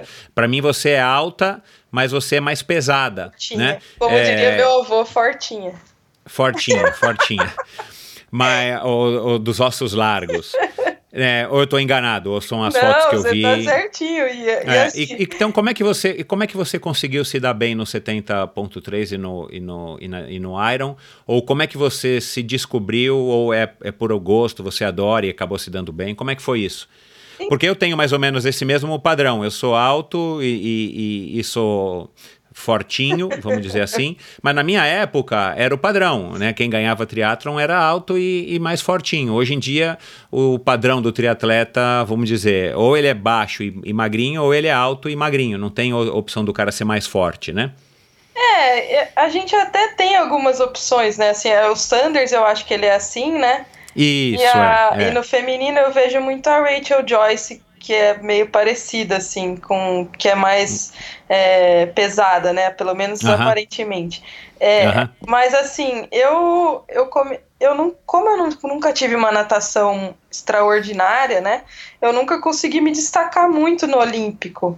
É, então eu acabei indo pro 70.3 por conta disso. Eu me destacava mais no ciclismo e do que na natação. Então eu acabei me dando melhor nessas provas mais longas. E, e aí foi, fui indo assim. E, e, fiz o meu. Na verdade, eu decidi fazer o meu primeiro Ironman foi em 2016, né? Que eu fiz o primeiro em Floripa. E porque eu já tinha feito, eu já fiz mais de 35 meio Iron. Fiz muita prova. E Caramba. aí foi uma. Uau. É, e aí foi uma, uma coisa assim, ah, eu quero um desafio novo, né? Eu quero fazer uma coisa. E o Iron sempre foi, né? Aquela coisa que você olha e fala, putz, fui assistir várias vezes, sempre admirei todo mundo que fazia. E tinha pedra no sapato da corrida. E aí eu tinha na minha cabeça assim, ah, um dia eu vou fazer um, um Ironman, mas eu quero fazer uma maratona antes. E aí eu ia ter uma maratona aqui em Campinas, eu ia fazer revezamento. Na semana da prova, quem ia correr comigo machucou, e aí eu falei, putz, será que eu vou sozinha? Eu falei, ah, quer saber? Eu vou, o máximo que vai acontecer é eu parar. Aí eu peguei e falei, não, eu vou. Aí fui. Comecei a correr e, e fui. E como era a prova de revezamento, eu não sabia nem que lugar eu tava, porque tinha muita gente correndo e tal. E aí comecei a ir curtindo a prova, assim, sabe? Eram várias voltas ainda e, e nunca tinha corrido mais que 25 quilômetros. E fui, fui, de repente, faltando uma volta para acabar, encostou a moto da organização, assim, um falou pro outro, é a primeira, o outro balançou a cabeça. Aí eu falei assim, caramba, que surpresa. Aí eu não vou parar agora, mas nem.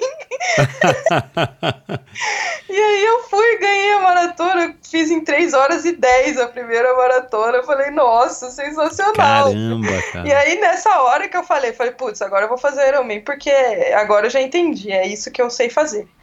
E, e, Caramba, que história legal. Pode ter sido nessa hora. E aí, quando eu fui fazer o, o Iron, eu já tinha isso, assim. E eu, no, no processo Iron, né, o primeiro a gente curte muito, né, eu sempre, eu gosto de treinar longo, assim, eu gosto muito de ficar horas em cima da bicicleta, às vezes as pessoas falam, nossa, não tenho paciência, mas, meu, pra mim não passa tão rápido, eu, eu me sinto muito bem, até corrida longa, eu gosto muito, então eu me descobri e aí comecei a fazer isso. Já estou indo pro oitavo Iron agora. Desde 2016. Desde 2016, é. Caramba, meu. É, você diz que gosta de treinar é, longas distâncias, ficar longas horas aí treinando. Você acha que você, é, é se a gente tivesse que descrever você, é, você se julgaria talentosa ou dedicada? Ah. Tivesse que escolher um ou outro. Dedicada. Dedicada? Muito.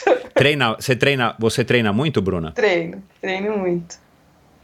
E por que que você acha que você gosta de ficar tantas horas pedalando, é, correndo, né? Nadando a gente acaba não ficando tantas horas, mas o que que, o que, que te atrai, né? Você tem esse sonho do Ironman que eu sei que você tem e a maior parte dos triatletas tem, Uhum.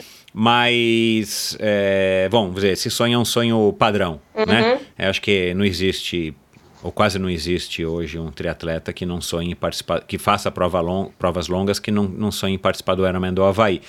Mas o, o que que te motiva, assim, a estar participando é, de provas longas? Puxa, e fazer em três anos é, oito provas de Ironman, pelo amor de Deus. Eu, eu, então, eu gosto muito, eu gosto muito de treinar, eu gosto muito do processo, eu gosto de estar com as pessoas que estão participando desse processo comigo, de ver a evolução. Eu me divirto, assim, um exemplo disso. Até eu às vezes falo, não, eu, eu, eu tenho problema, não é possível. Eu fiz, eu fiz semana, semana retrasada, eu nunca tinha nadado mais que 5 quilômetros no mar, assim em águas abertas, né? E aí semana passada, semana retrasada, é, eu nado com equipe lá de da Ípica aqui de Campinas agora, né? E, e, tem uma equipe lá de master e tal, e eles eles vão sempre para prova de águas abertas. E aí, como eu faço parte da equipe, eu vou também. Aí eles, ah, Bruna, vamos fazer. Ah, que prova você vai fazer? Tem é, cinco, três, sei lá, tinha 8 quilômetros e depois 14. Eu falei, vai, eu falei pro Espadoto, né? Espadoto, que prova eu faço? Faz oito. Ah, tá. Era sete, na verdade, aqui virou oito porque eu errei. É, faz sete. Eu falei, ah, tá bom. Daí eu fui pra lá pedalando, porque agora eu tô na fase do Iron, não posso perder treino, né? Aí arrumei um louco pra ir comigo pedalando até lá, e um, um, outros que foram me buscar de, de carro para terminar o trajeto, aí pedalei na sexta-feira, e sábado fiz quatro horas e meia de rolo, todo mundo fazendo churrasco e eu lá pedalando, Nossa achando senhora. super legal. E aí domingo eu fiz a prova, e nunca tinha nadado tanto tempo assim, deu duas horas, eu nadei um quilômetro a mais, porque eu errei um barco.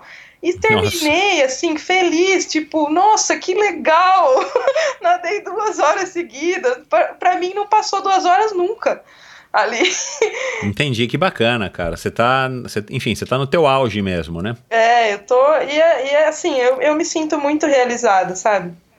Fazendo isso, competindo e estando ali, eu gosto de curtir, e é tão legal assim, porque às vezes eu converso com o um amador e daí eles falam, oh, mas que tempo que você fez em tal prova, não sei o que, eu não lembro, porque eu, eu sou péssima para números, mas eu guardo recordações de provas que eu senti ali, então para mim não interessa qual é o tempo que eu vou fazer, assim, é lógico que eu quero estar tá bem, eu quero ganhar, eu quero estar, tá, eu busco isso todos os dias, mas o tempo em si, que às vezes eu vejo que as pessoas prendem tanto, né? Não, eu tenho que Aham, nadar para tanto, é. tenho que pedalar para tanto, não sei o quê, e se eu não fizer isso, acabou minha prova. Eu falo, gente, o Ironman, ele é, é, você pode acontecer tudo numa prova. Você nunca sabe o que vai acontecer ali ou o que vai acontecer com, com quem está competindo com você. Então curta o momento, né? Se você começa a curtir a prova, tudo flui, né? É muito Exato. gostoso. Exato.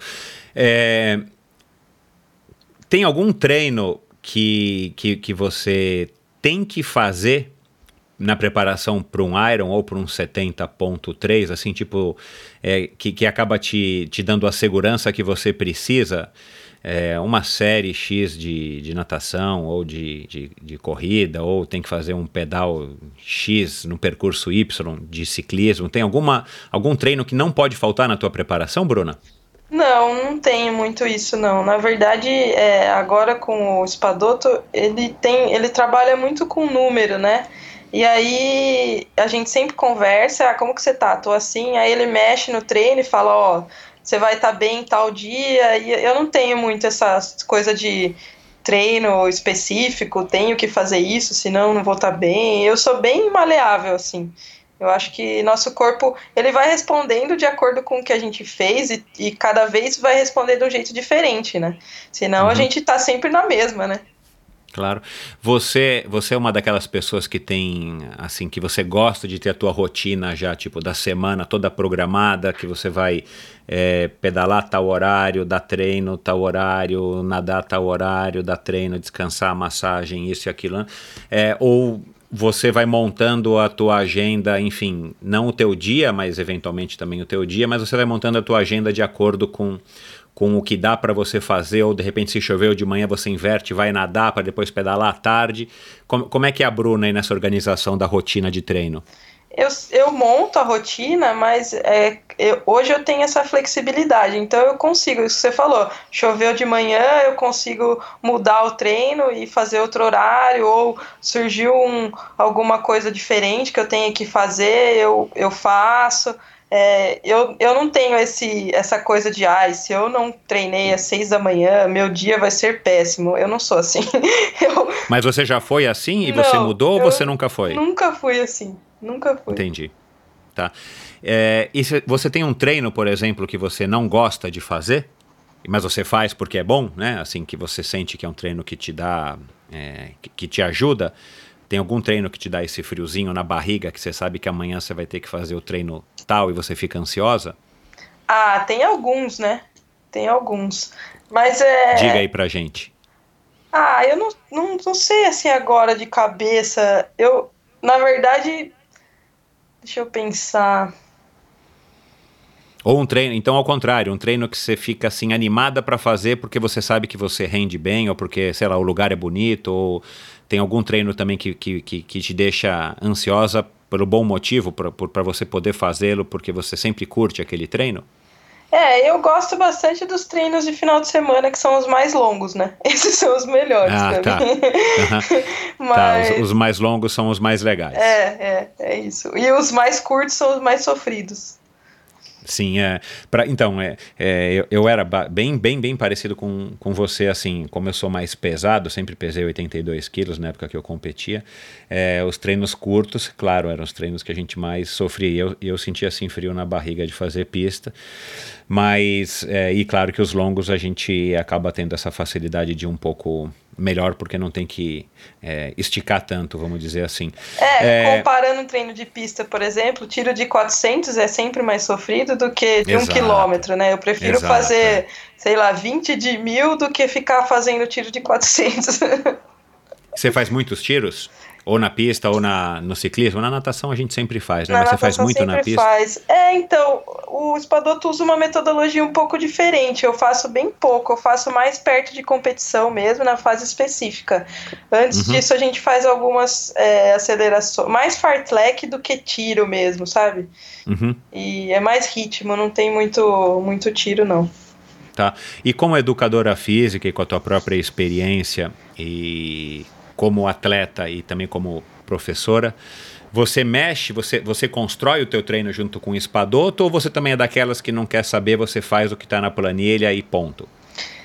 Não, eu, eu analiso sempre, mas eu, eu tento passar para ele sempre uma visão de como eu tô e às vezes eu dou até algumas opções. Falo, ó, talvez se a gente fizesse assim, poderia ser, sabe? É, mas uhum. eu não discuto com ele, claro, porque eu acho que a função dele é de treinador, mas ele, ele me escuta bastante, assim, porque é, tenho, tenho, eu tenho bastante experiência e eu também quase não me machuco, né? Não tenho histórico de lesão. Então, quando eu que sinto. É, e, e, é uma coisa que eu sou bem chata, é isso. Quando eu sinto alguma dor, eu paro o treino na hora e pode falar o que for, eu não vou continuar. Amanhã eu vou fazer. Então. eu sou bem chata quanto a isso e ele já me conhece, então quando ele sabe que eu parei é porque teve algum motivo. Bom, me diz uma coisa, é... você faz algum tipo de trabalho com a Carla de Pierro, que já teve aqui com a gente, a psicóloga e e minha madrinha de casamento. Então, a Carla é muito minha amiga. E aí a gente até outro dia tava conversando e falou, pô, Carla, você podia trabalhar comigo. Falei, brincando, né? não dá, a gente é muito amiga. tenho... Ah, tá, vocês são amigas. a gente é amiga. Eu tenho uma psicóloga, já que me acompanha desde o meu primeiro Iron. É, ela me acompanha, que chama Simone Salvador, e ela cuida bastante dessa parte, assim. Mas a, a Carla é, é a minha amiga, não tem como. Tá certo. Por que, que eu fiz essa pergunta? É, Porque assim, a impressão que eu tenho, eu acho que o, o ouvinte aí vai, vai concordar, que você tem uma cabeça tão legal né? Uma cabeça é, que aparentemente já está super resolvida. É, isso que você acabou de falar, de que você não, não se atropela, de que você molda a sua, sua agenda de acordo com o que, que acontece, que você, se você sente alguma coisa que pode te machucar, você não vai em frente, você vai deixar para fazer mais depois. Me parece uma cabeça muito legal, é, muito, muito, muito bem feita, muito bem resolvida. Então, parabéns para Simone Salvador, né? Porque eu ia dar os parabéns aqui para Carla. Mas, ah, mas isso, a... isso, você foi construindo ou você, você sempre foi assim? Já é uma coisa que, sei lá, veio com você, da tua educação e tudo mais? É, é, meus pais sempre foram muito presentes, sabe? Minha mãe parou de trabalhar para cuidar da gente e a gente sempre valorizou muito a família e essa coisa que eu até comentei no começo de ser, né, mais do que ter e tudo, tanto que eu brinco até com a minha mãe, eu falo, ih mãe, eu acho que nós, nós nunca vamos poder retribuir o que vocês fizeram pela gente, porque meu irmão é cantor de seresta e eu sou triatleta, ou seja, nós vamos morrer pobre, mas a gente é feliz, tá tudo bem, né? Cara, teu irmão é cantor de seresta, peraí, vamos abrir um parênteses aqui, como é que é isso? É daqueles que você contrata e ele fica na janela da tua casa lá com os, com os companheiros de, de banda é, fazendo uma seresta pra Olha, namorada, pro marido e tal? Na verdade, ele canta, os amigos deles têm 80 a mais, ele canta com o Agnaldo Raiol, ele canta... é, que legal, cara. Ele é cantor profissional, vive disso. Ele é, ele fez jornalismo, mas ele vive a música, ele dá aula em faculdade de terceira idade. E aí ele vive Uau, fazendo legal, show cara. também. Nós dois somos. A gente só seguiu ramos diferentes, mas o, o tipo de vida é o mesmo, de viver o presente, de estar ali. ele, ele, ele ainda mora em, em Piracicaba? Ele mora em São Paulo. E, e São Caramba, Paulo tem muito público para isso, né? Ele tem show a semana toda, às vezes final de semana. Até agora, amanhã ele vai ter um show e minha mãe, coitada, ela tem que ficar no meio do caminho, porque ela, ela deixa. Meu pai vai no show com ele amanhã e ela vai viajar comigo. Ah. então eles vão se dividindo. Ele, ele que você falou que é três anos mais velho que você, o Roberto. Isso, isso, é. Ah, vocês se dão bem? A gente agora se dá bem, né? Porque a gente sempre foi muito diferente. Eu da, do dia ele da noite, né? Eu, uhum. eu saía, acordava, ele tava chegando, ele tava indo dormir. Então, fase de adolescência. Imagina, ele fazia eu ir, ir pra escola ouvindo Nelson Gonçalves. Imagina uma adolescente.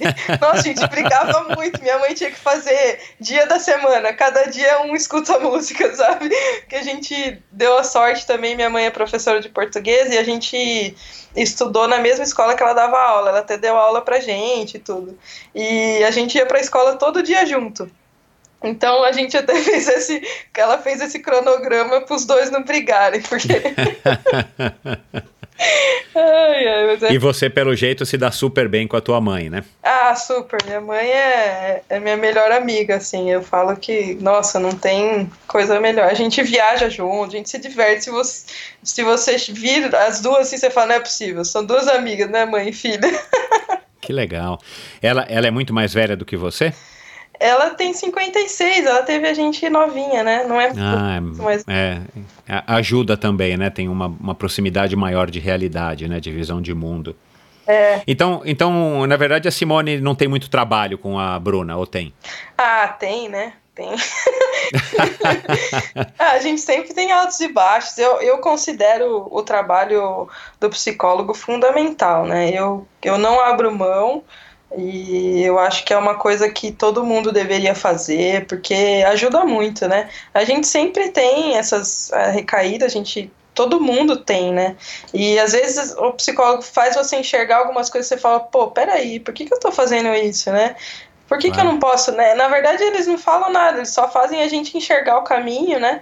E, e, e tentar ir melhorando, buscar a evolução que a gente sempre busca como ser humano, mas é, eu acho que é, é, muito importante, assim, hoje a gente faz muito trabalho de visualização, e aí quando acontece alguma coisa especial, é, a gente também entra nesse assunto, nos assuntos particulares, né, que envolvem não só o esporte, mas a vida, eu acho fundamental. É bacana. A conversa com a Carla é, deu, deu para ter bastante noção disso e, e pelo que ela falou, né, tem está cada vez mais ganhando espaço. Ainda bem que as pessoas estão reconhecendo essa importância, principalmente no, no mundo esportivo. Agora me diz uma coisa. É, Vamos voltar ao assunto aqui de, da nutrição, né? Que hoje em dia muita gente considera na prova de longa distância como uma quarta modalidade, né? Você tem que saber nadar, pedalar, correr e, e, se alimentar adequadamente de acordo com, enfim, com as suas necessidades e com o tipo de prova e aonde que acontece a prova e tudo mais. Como é que você lida com isso? Você teve uma fase de de, de bater cabeça com a nutrição ou você logo de cara já se adaptou, foi bem orientada? Como é que foi esse, esse quesito e, e qual a importância né, que você dá para a preparação é, também do ponto de vista da nutrição pro seu, no dia a dia do seu treino? Ah, é fundamental também, né? Eu bati a cabeça já bastante, né? Como você viu aí nas fotos, eu sempre. É, a briga com o peso é diária, né? Eu tenho facilidade para ganhar peso. Mas é... Você não falou sua altura. Qual é a sua altura, Bruna? Tenho 1,66. 61 uhum. quilos. Uhum. E, e, assim, é, sempre foi a pedra no sapato, né?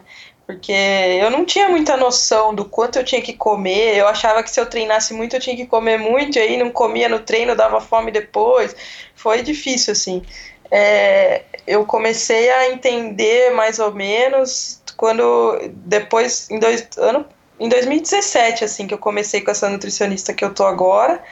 E, e eu acho que é fundamental, assim, eu, eu busco muito a comida mesmo, eu não gosto muito de suplemento e, e não gosto, e a, a gente não manipula nada porque tem risco de contaminação, né? E a gente faz o exame antidoping, então não dá para correr risco nenhum. Então uhum. eu faço muito, eu tento o máximo possível comer mesmo e, e do que ficar recorrendo a suplemento. É lógico que tem momentos que não dá, assim. É uma coisa que eu faço no Iron é que eu descobri cada prova eu fui testando algumas coisas diferentes e eu me sinto bem tomando, tomando um líquido é, de carboidratos, que é um mix que a gente faz, do que tomar bastante gel. O gel me fazia mal, então eu fui descobrindo Entendi. algumas coisas. Eu acho que é só testando mesmo, né? Mas uma coisa que, que eu sempre levei assim, que é uma coisa que eu, que eu gosto, voltando um pouco, é você comer as coisas que você gosta, né? É, durante a prova, isso dá um efeito que ninguém imagina, assim. No meu primeiro Iron, eu falei, eu não quero nem saber, eu vou comer o que eu gosto. Eu levei bolinho de mandioca com carne seca. Juro, eu abri o negócio e parecia um, era um papel laminado lá. Parecia, a minha bolsinha tava parecendo uma marmita de tanta comida que tinha ali. Que eu falo assim, né? Gordinha, uma vez gordinho, sempre gordinho. A diversão tá na comida. Então... mas, mas, mas, mas, mas você tem. Você diz que briga com a balança porque você se acha é, gordinha ou porque eu entendi que era porque você tava querendo, óbvio, ficar mais leve para poder render mais. Não, sim, eu quero ficar. É, sempre busco ficar mais leve. Ainda tô tentando. Mas, mas você. É- tô tentando ah. entender qual é a melhor composição. Ainda a gente não chegou num consenso, assim.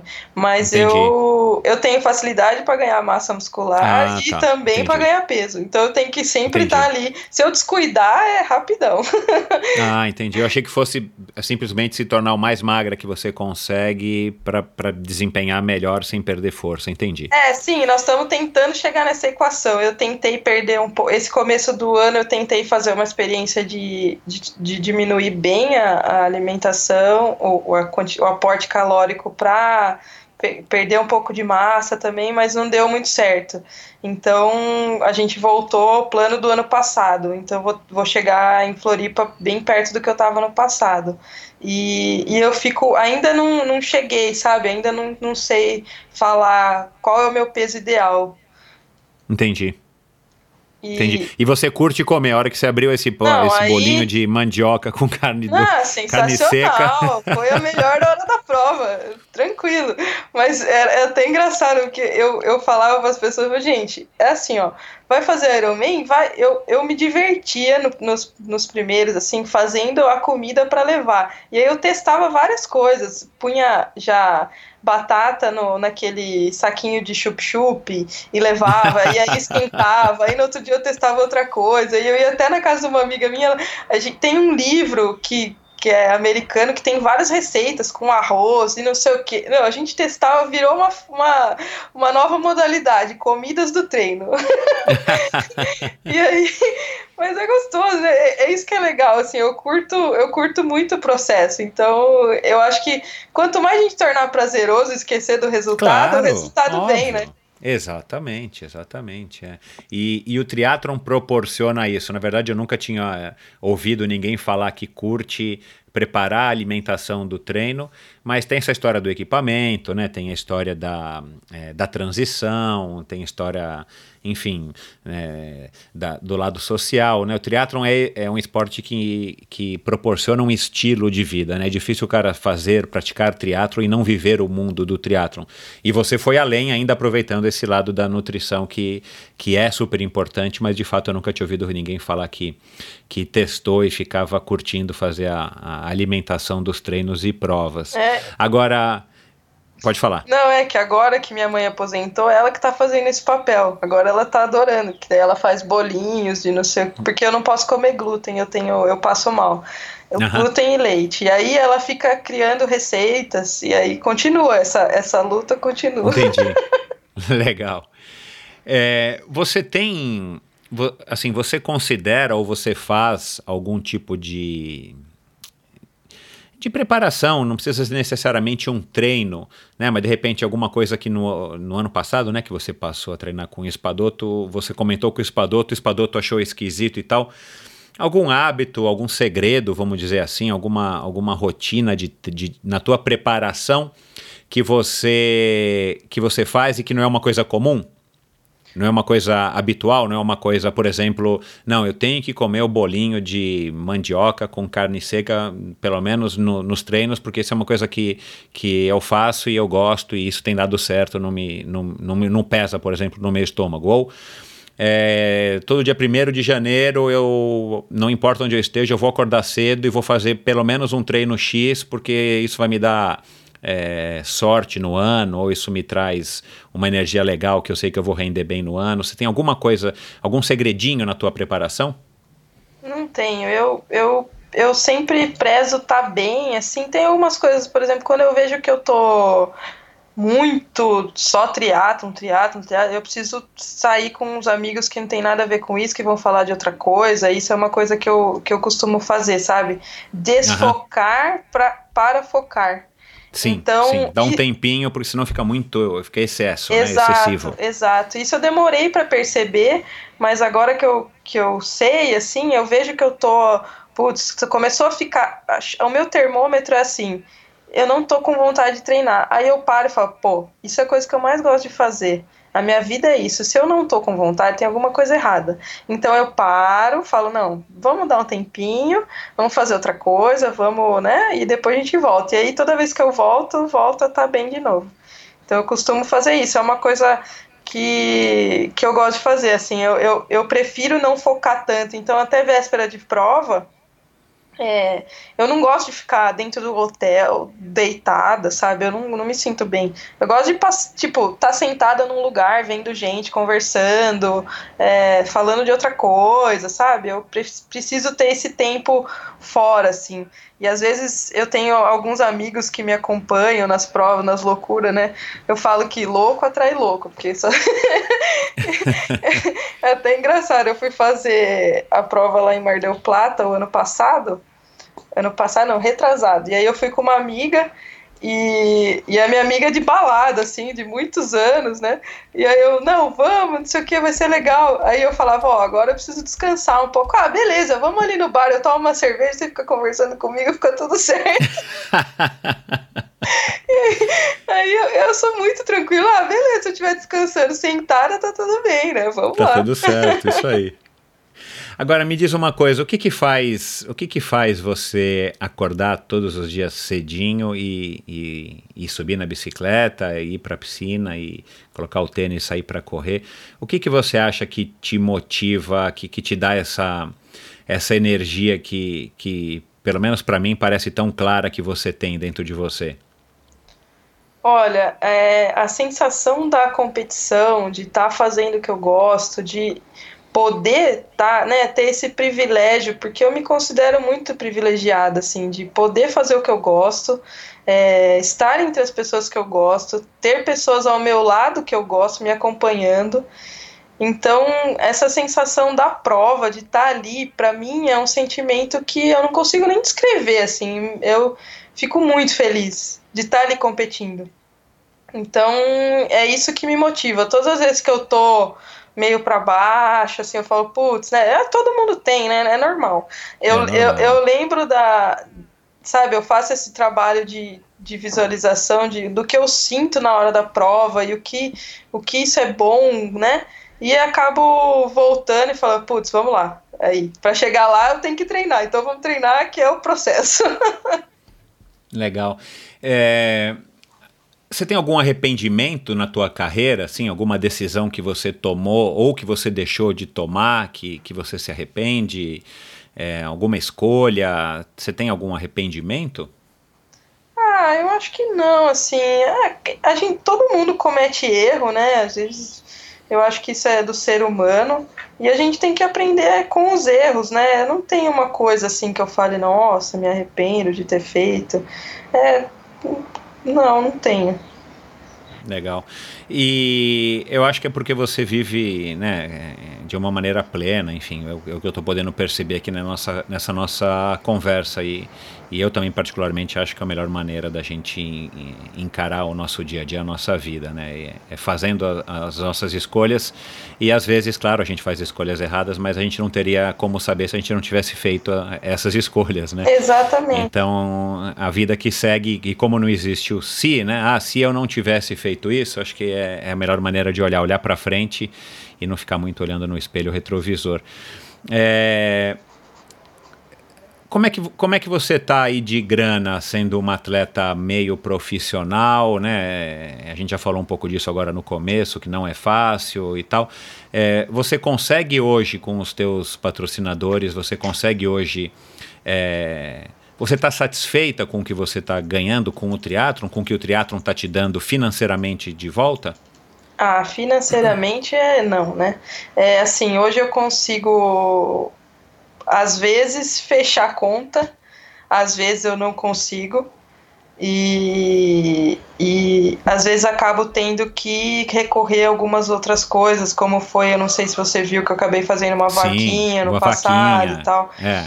É, eu tento fazer um planejamento todo começo do ano, a gente senta e fala, ah, vamos fazer um plano A, B e C, e aí eu tenho esse planejamento anual, eu busco patrocínio, falo, ó, oh, eu preciso disso, né, esse é o meu orçamento para eu conseguir fazer isso, ou isso, ou isso, né, porque a gente tem que ter essa, essas possibilidades, né, se eu, é, o foco ir é ir para Kona, tá, o plano A é Floripa, e o plano B, e o plano C, né?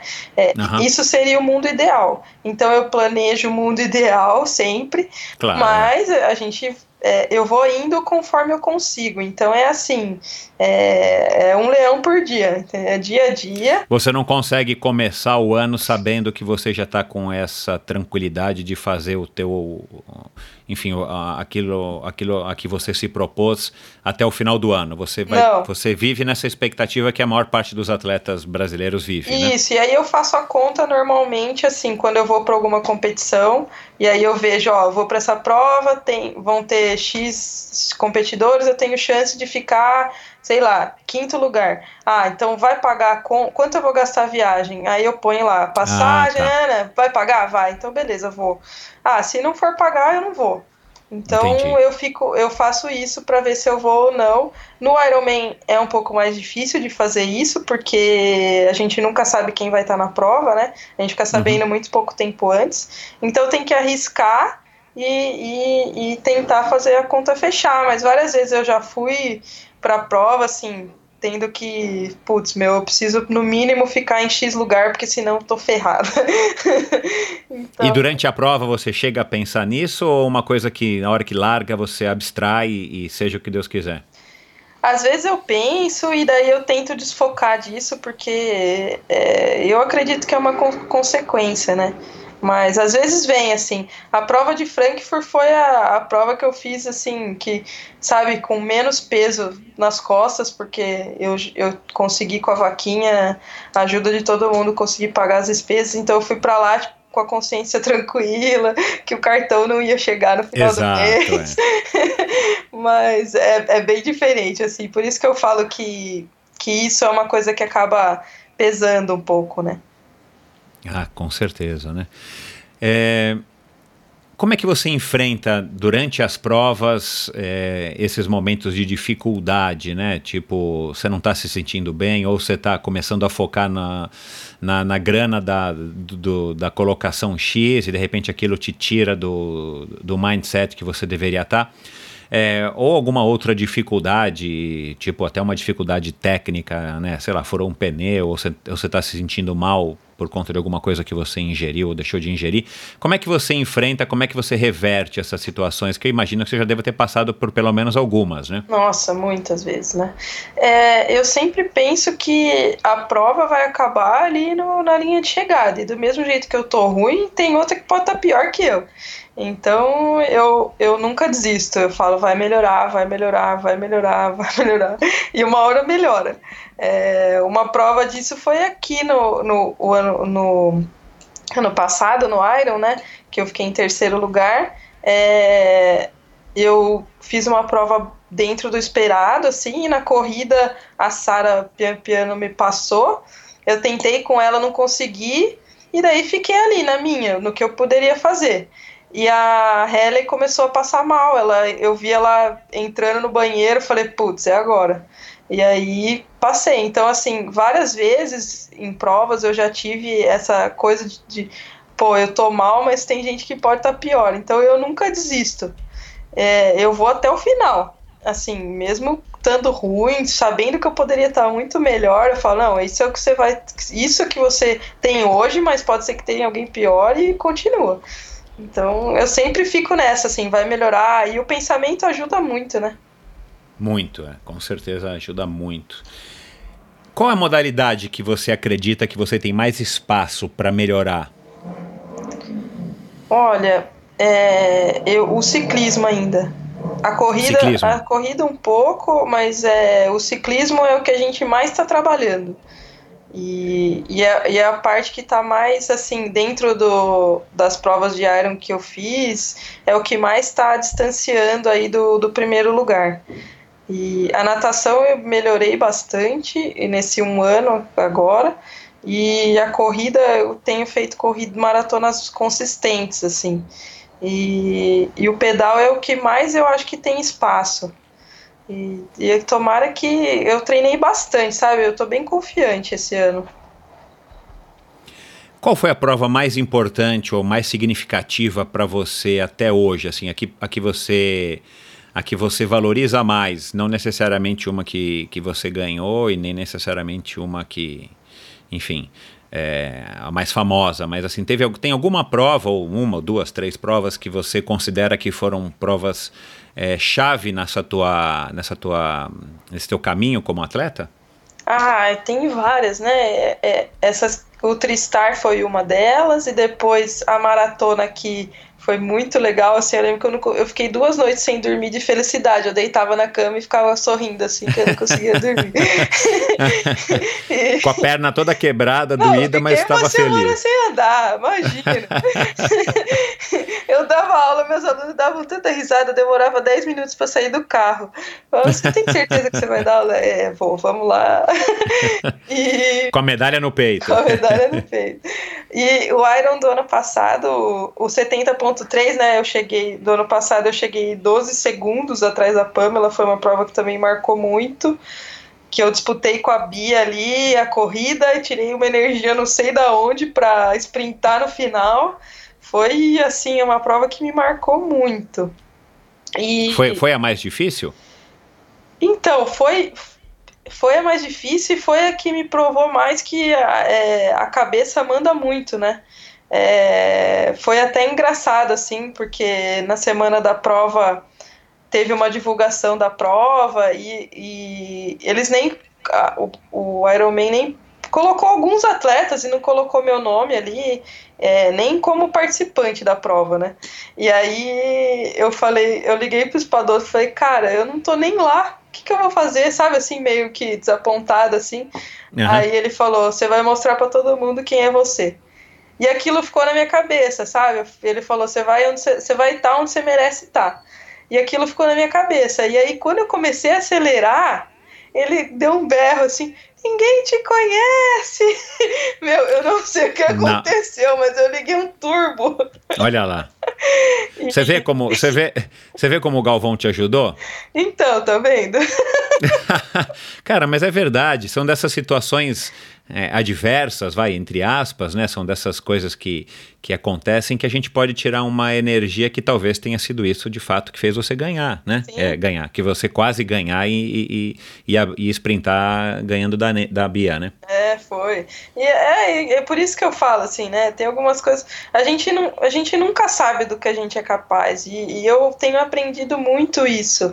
É com a minha carreira e com a minha vida, né? Eu nunca imaginei de eu estar tá correndo ali do lado da Bia também, que era uma coisa que eu olhava, da, tá perto da Pamela, sabe? E, e nessa prova eu falei, putz, meu, eu tô pau a pau com elas, olha isso.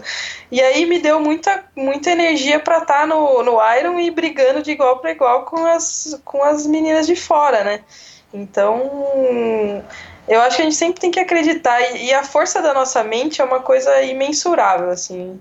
Se a gente usar essa ferramenta, é fundamental. A Pamela e a Bia já te conheciam, óbvio. Já, já, mas eu acho que elas não falavam, ah, a Bruna tá lá, mas é a mesma coisa que não tá, né? Entendi. Elas, elas não consideravam você como uma, uma potencial adversária ali é, na prova, eu né? Eu acho que não, eu acho que não. E, e, depois dessa, dessa prova no ano passado, vocês, é, enfim, se cruzaram em outras provas, passaram a, a, se falar esporadicamente e tal? Você tem algum contato com elas ou? Eu tenho mais contato com a Bia, porque agora eu tô na Trek, né? E aí ela ah, também é. claro, é. Uhum. E a gente se fala, às vezes vai, faz algum... Já tentamos combinar alguns treinos, mas não conseguimos, mas é, eu tenho... E ela mora aqui em São Paulo, também é mais perto, né? Então a gente claro. se fala às vezes. Entendi. Com a Pamela não? A Pamela tá, é mais distante. Pouco, eu fiz uma, um JASC uma vez na equipe dela, tenho um contato, mas não é muito, não. Tá. É, você tem algum ídolo no esporte? Olha, no triatlo eu sempre me espelhei na Fernanda Keller, né? ah, é, que legal. Ah, eu, eu, eu, eu acho que eu admiro muito todos os atletas do Brasil. Acho que acima de. Antes de. Né, eu sei que tem muitos ídolos mundiais, mas os atletas brasileiros tem que tirar o chapéu, porque só quem, quem vive aqui que sabe como que é, né? E você já deve ter ouvido, né, o, os dois episódios que eu fiz com a Fernanda, né, o de aniversário e o primeiro, o primeiro episódio do, do Endorfina, você não ouviu? O primeiro não, eu ouvi depois o outro, o de aniversário. É, que é um complemento do segundo, é, é legal. É. é... O que, que você mais admira na Fernanda, assim? O que, que você tira o chapéu para ela, assim? Que você fala, puxa, essa, essa mulher tem isso. Assim, o que, que você reconhece nela de todas as qualidades que ela tem? É, eu acho que ela, ela, ela ama o esporte, então eu vejo essa essência nela, assim, que ela sempre também fez o esporte por amor. E, e na, na época que ela fez, né, assim, não tinha quase recurso, e ela mulher, treinando sozinha, na estrada, né, todas as dificuldades que a gente sabe como é. Então eu admiro muito, assim, toda a trajetória dela como atleta e também já passou por muitas dificuldades, né, de patrocínio, de chegar em véspera de prova, perder patrocínio, não ter como ir, enfim, é, eu, eu admiro muito essa trajetória e a, ela viveu o esporte, tanto que ela vive até hoje, né. E, é sensacional isso. E né? assim, é, é, você vê que é o, o amor mesmo pelo triatlon, e é isso que, que eu acho que, que eu me espelho muito nela, assim. Ela também não, não fica muito olhando para relógio, né? Você vê que ela não segue muitas coisas, muitas métricas, ela vai pela sensação. Então, é muita coisa que eu, que eu acabo trazendo para mim também. Bacana. Você não teve a possibilidade de conhecê-la ainda? Eu já falei oi, assim, mas eu nunca conversei com ela. Pessoalmente, não.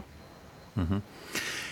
E você, você tem algumas pessoas na tua vida, na tua carreira, que você considera que são mentores? Pessoas que foram fundamentais na tua formação como indivíduo, como atleta? Pessoas que você é, acessa ou recorre de vez em quando para, enfim, pedir conselhos? Ah, eu tenho, assim, eu, eu sou muito ligada à família, então meus pais, né, minha mãe, sempre eu sou mais chegada tenho a presença do meu pai, mas eu tenho muito mais abertura com a minha mãe, assim. E meu avô, ele me sempre me ensinou muito, assim, por parte de mãe, sabe? Ele ele teve sofreu uma amputação quando ele tinha uns 30 e poucos anos, agora não sei exatamente, e ele amputou uma, a, a perna e naquela época não fazia a desensibilização do membro, né? Ele sofreu com o membro fantasma a vida toda, praticamente. E meu avô, eu nunca vi meu avô de mau humor. Ele sempre foi essa pessoa que ligava, ele tem seis filhos, ele ligava para todos os filhos e todos os netos, todos os dias, com o maior bom humor do mundo. E você sabia que ele estava sofrendo, porque eu era muito próxima a ele, assim. Depois que eu me formei, eu tentei trabalhar com ele, essa parte, né? Tentei ajudá-lo de alguma forma. Então eu sabia que ele sentia muita dor, mas ele nunca reclamou. Ele sempre viveu e sempre teve, né, demonstrou essa alegria de viver assim. Então eu aprendi muito com ele. Ele foi o meu é, é uma, uma pessoa que eu me espelho muito assim. Você acha que você puxou a ele?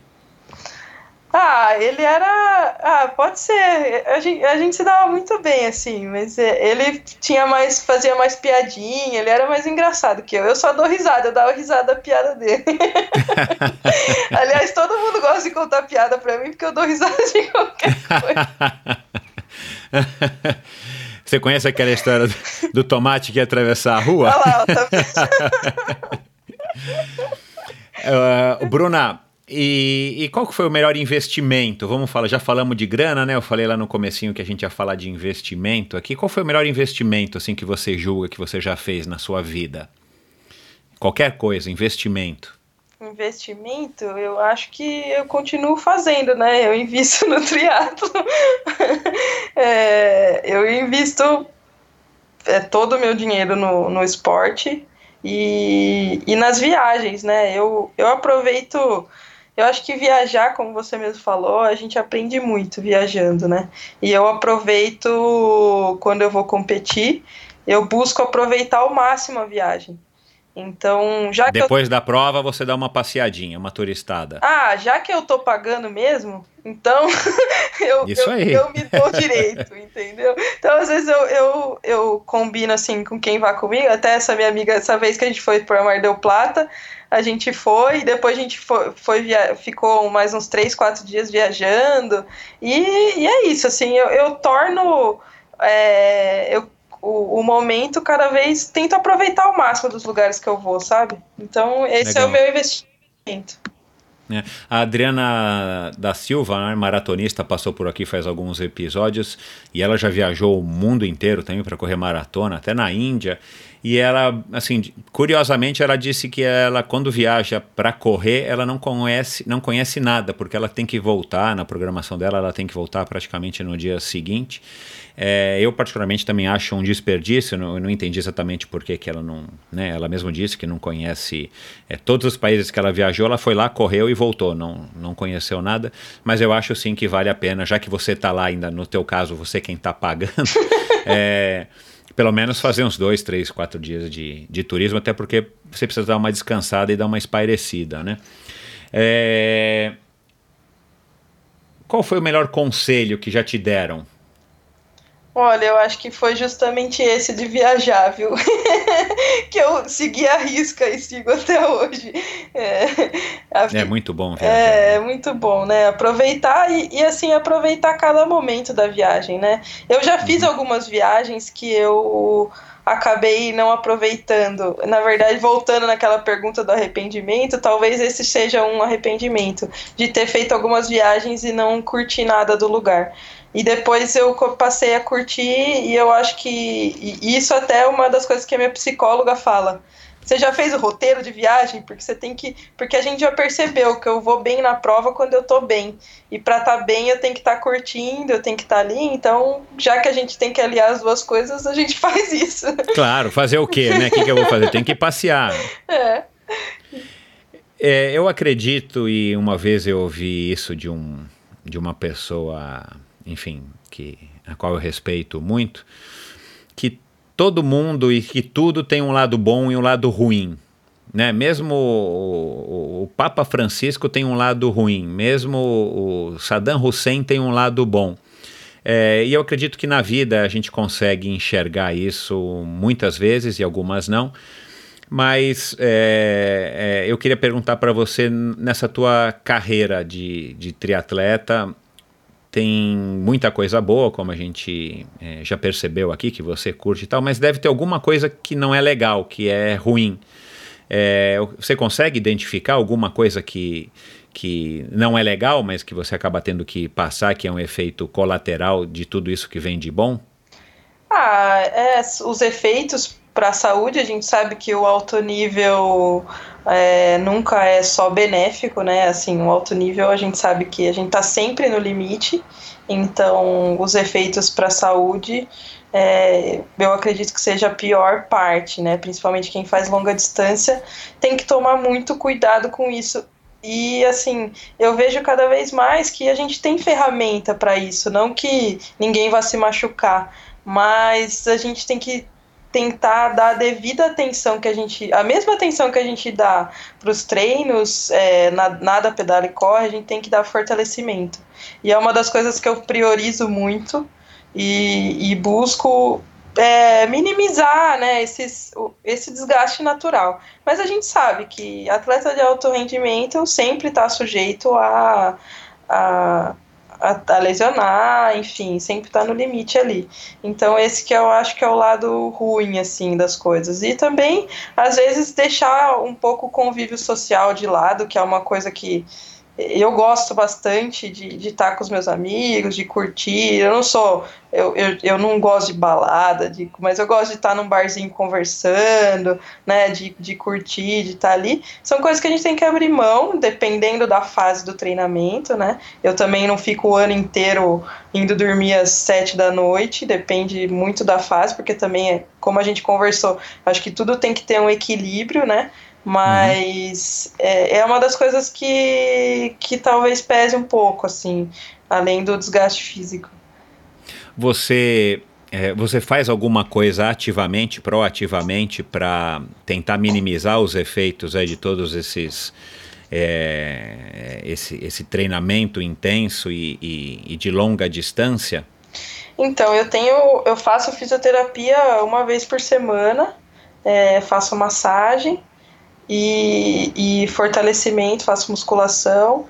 E sempre que tem alguma coisa, eu recorro aí aos profissionais que me apoiam e a gente trata.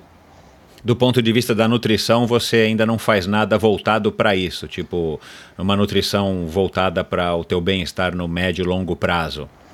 Ah, eu acredito que quanto mais comida a gente come, mais natural a gente come, melhor. Então, de certa forma, sim, porque eu busco essa, esse tipo de alimentação. Eu não gosto de nada industrializado, eu já, já desenvolvi esse paladar.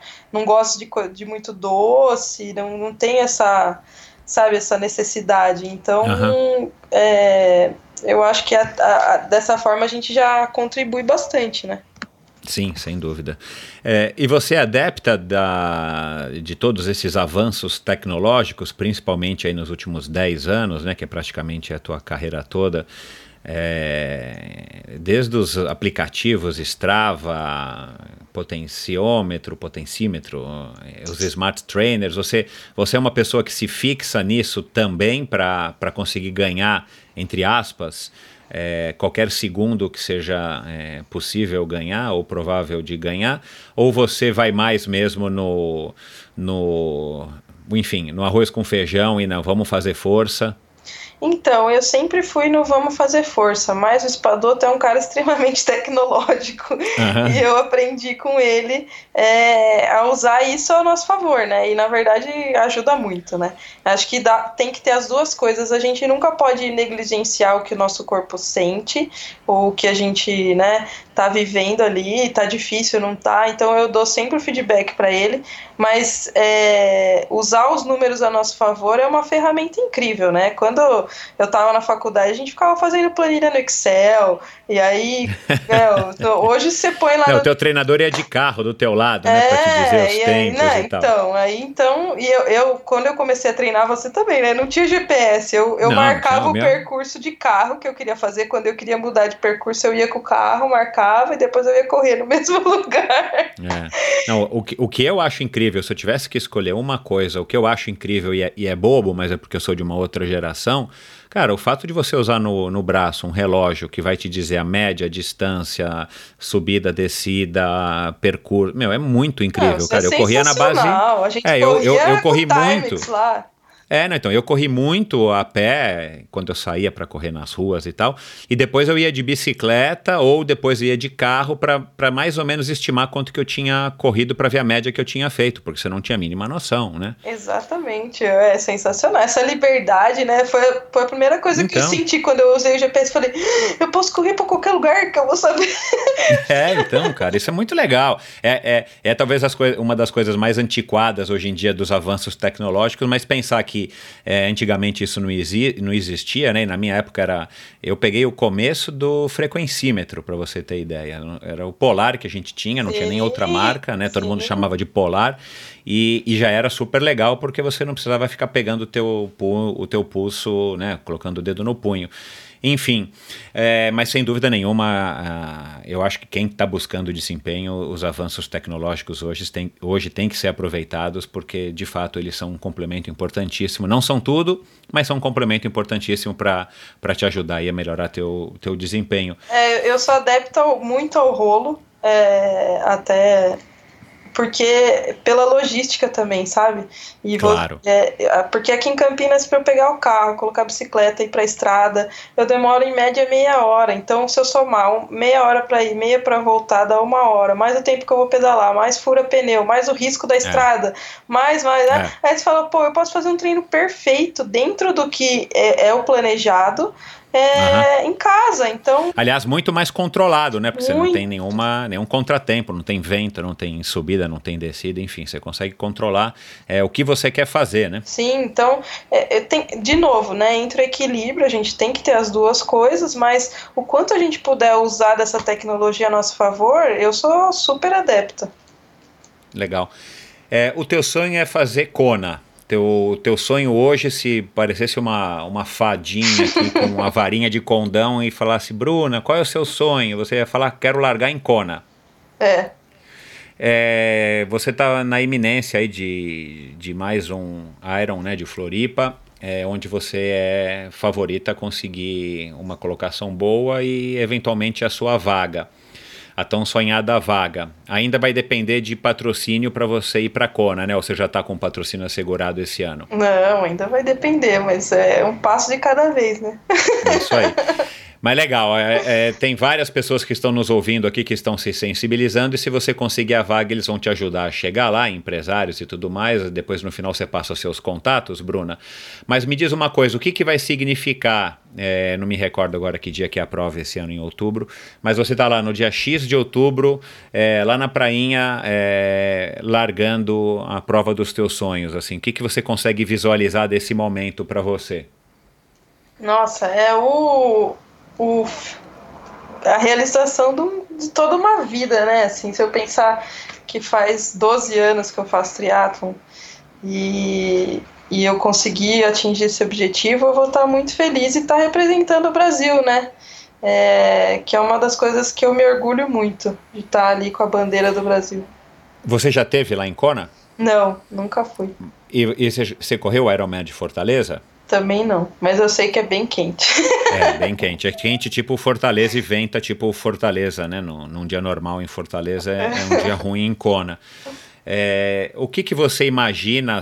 Eu, eu acho que você já deve ter pensado bastante no assunto, mas assim, é, o que, que você, como é que você imagina que vai ser a sua prova lá? Diante dessa situação que não vai ser igual do ano passado, né? Sombra e água fresca, né? Que foi exceção da exceção, uhum. embora é, a gente ache, enfim, algumas pessoas acham que cada vez mais a gente vai estar vivendo exceções climáticas.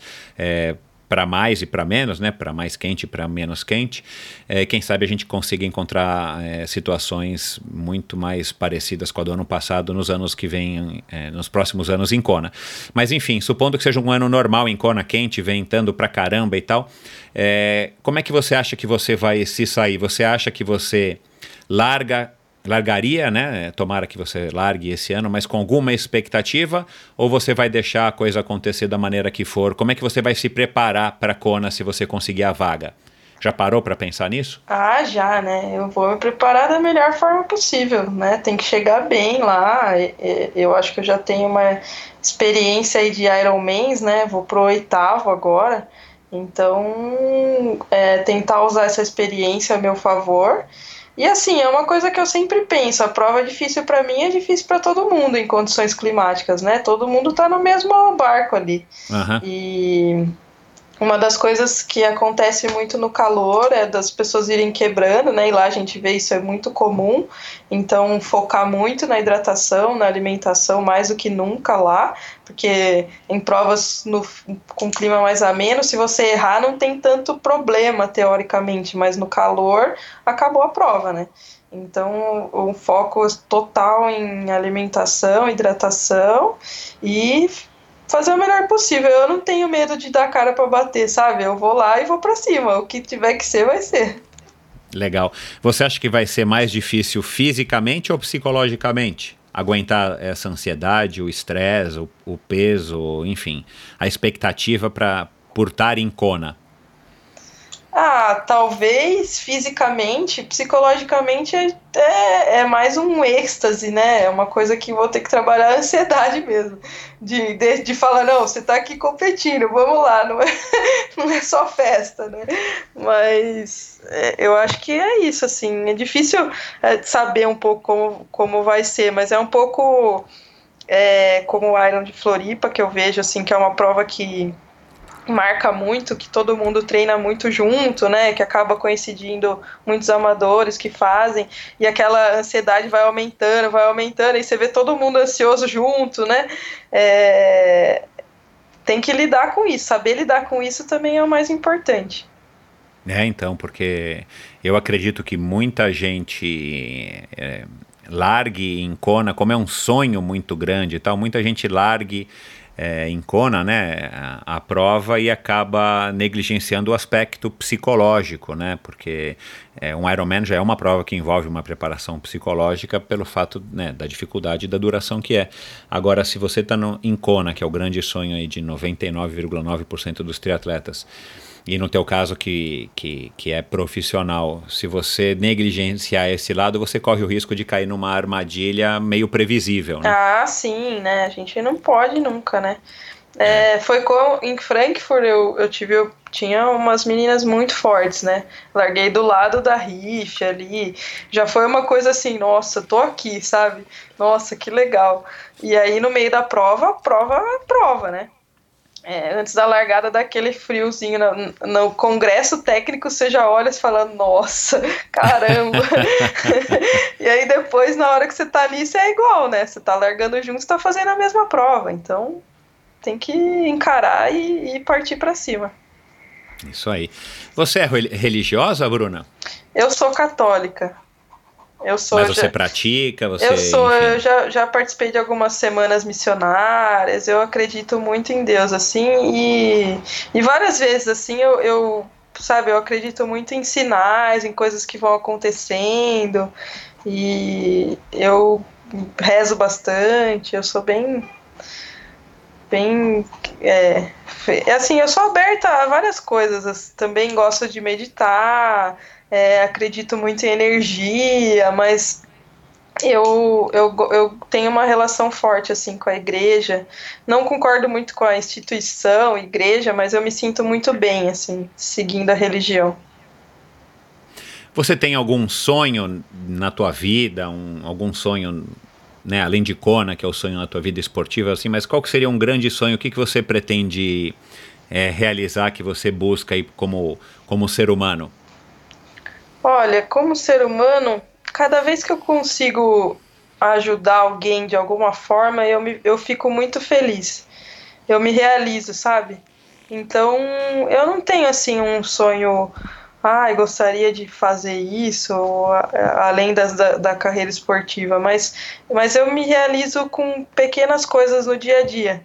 Então, se eu consigo melhorar a qualidade de vida de um aluno, e se ele fala, nossa, eu melhorei porque agora consigo, sei lá, levantar da cama, antes não conseguia, ou até ajudar alguém em alguma prova, já aconteceu ah, eu tenho medo de nadar no mar, você pode me ajudar? Eu vou lá e ajudo. Isso para mim são realizações que, que me motivam e que eu acabo me alimentando disso, assim. Legal. É... Durante essa nossa conversa aqui, eu estou recebendo diversas mensagens do, do mundo inteiro, as pessoas estão curiosas e a pergunta unânime aqui, Bruna, é, por que, que você está rindo? Não, é verdade. Estou recebendo aqui, meu, já são mais de 1.500 mensagens aqui no meu inbox. É, as pessoas querem saber, e eu não posso fugir dessa pergunta, senão eu vou ser malhado aqui depois do episódio. Como é que anda o coração da pequena Bruna? Agora está casado com o triatlon só. ah, Poxa, essa resposta é a resposta da Pamela, hein? Eu quero saber a verdade. Não, então, eu, eu tive um relacionamento... Cadê esse namorado que você se mudou para Campinas? Então, então você não falou dele, eu falei, bom, já era. Já era. É, eu tive, eu tive um relacionamento Você fez de... ele sobrar, você fez ele sobrar. É, não, então, durou oito anos, foi bastante, meu recorde. E a gente até. A gente só não casou, né? Porque a gente morou junto.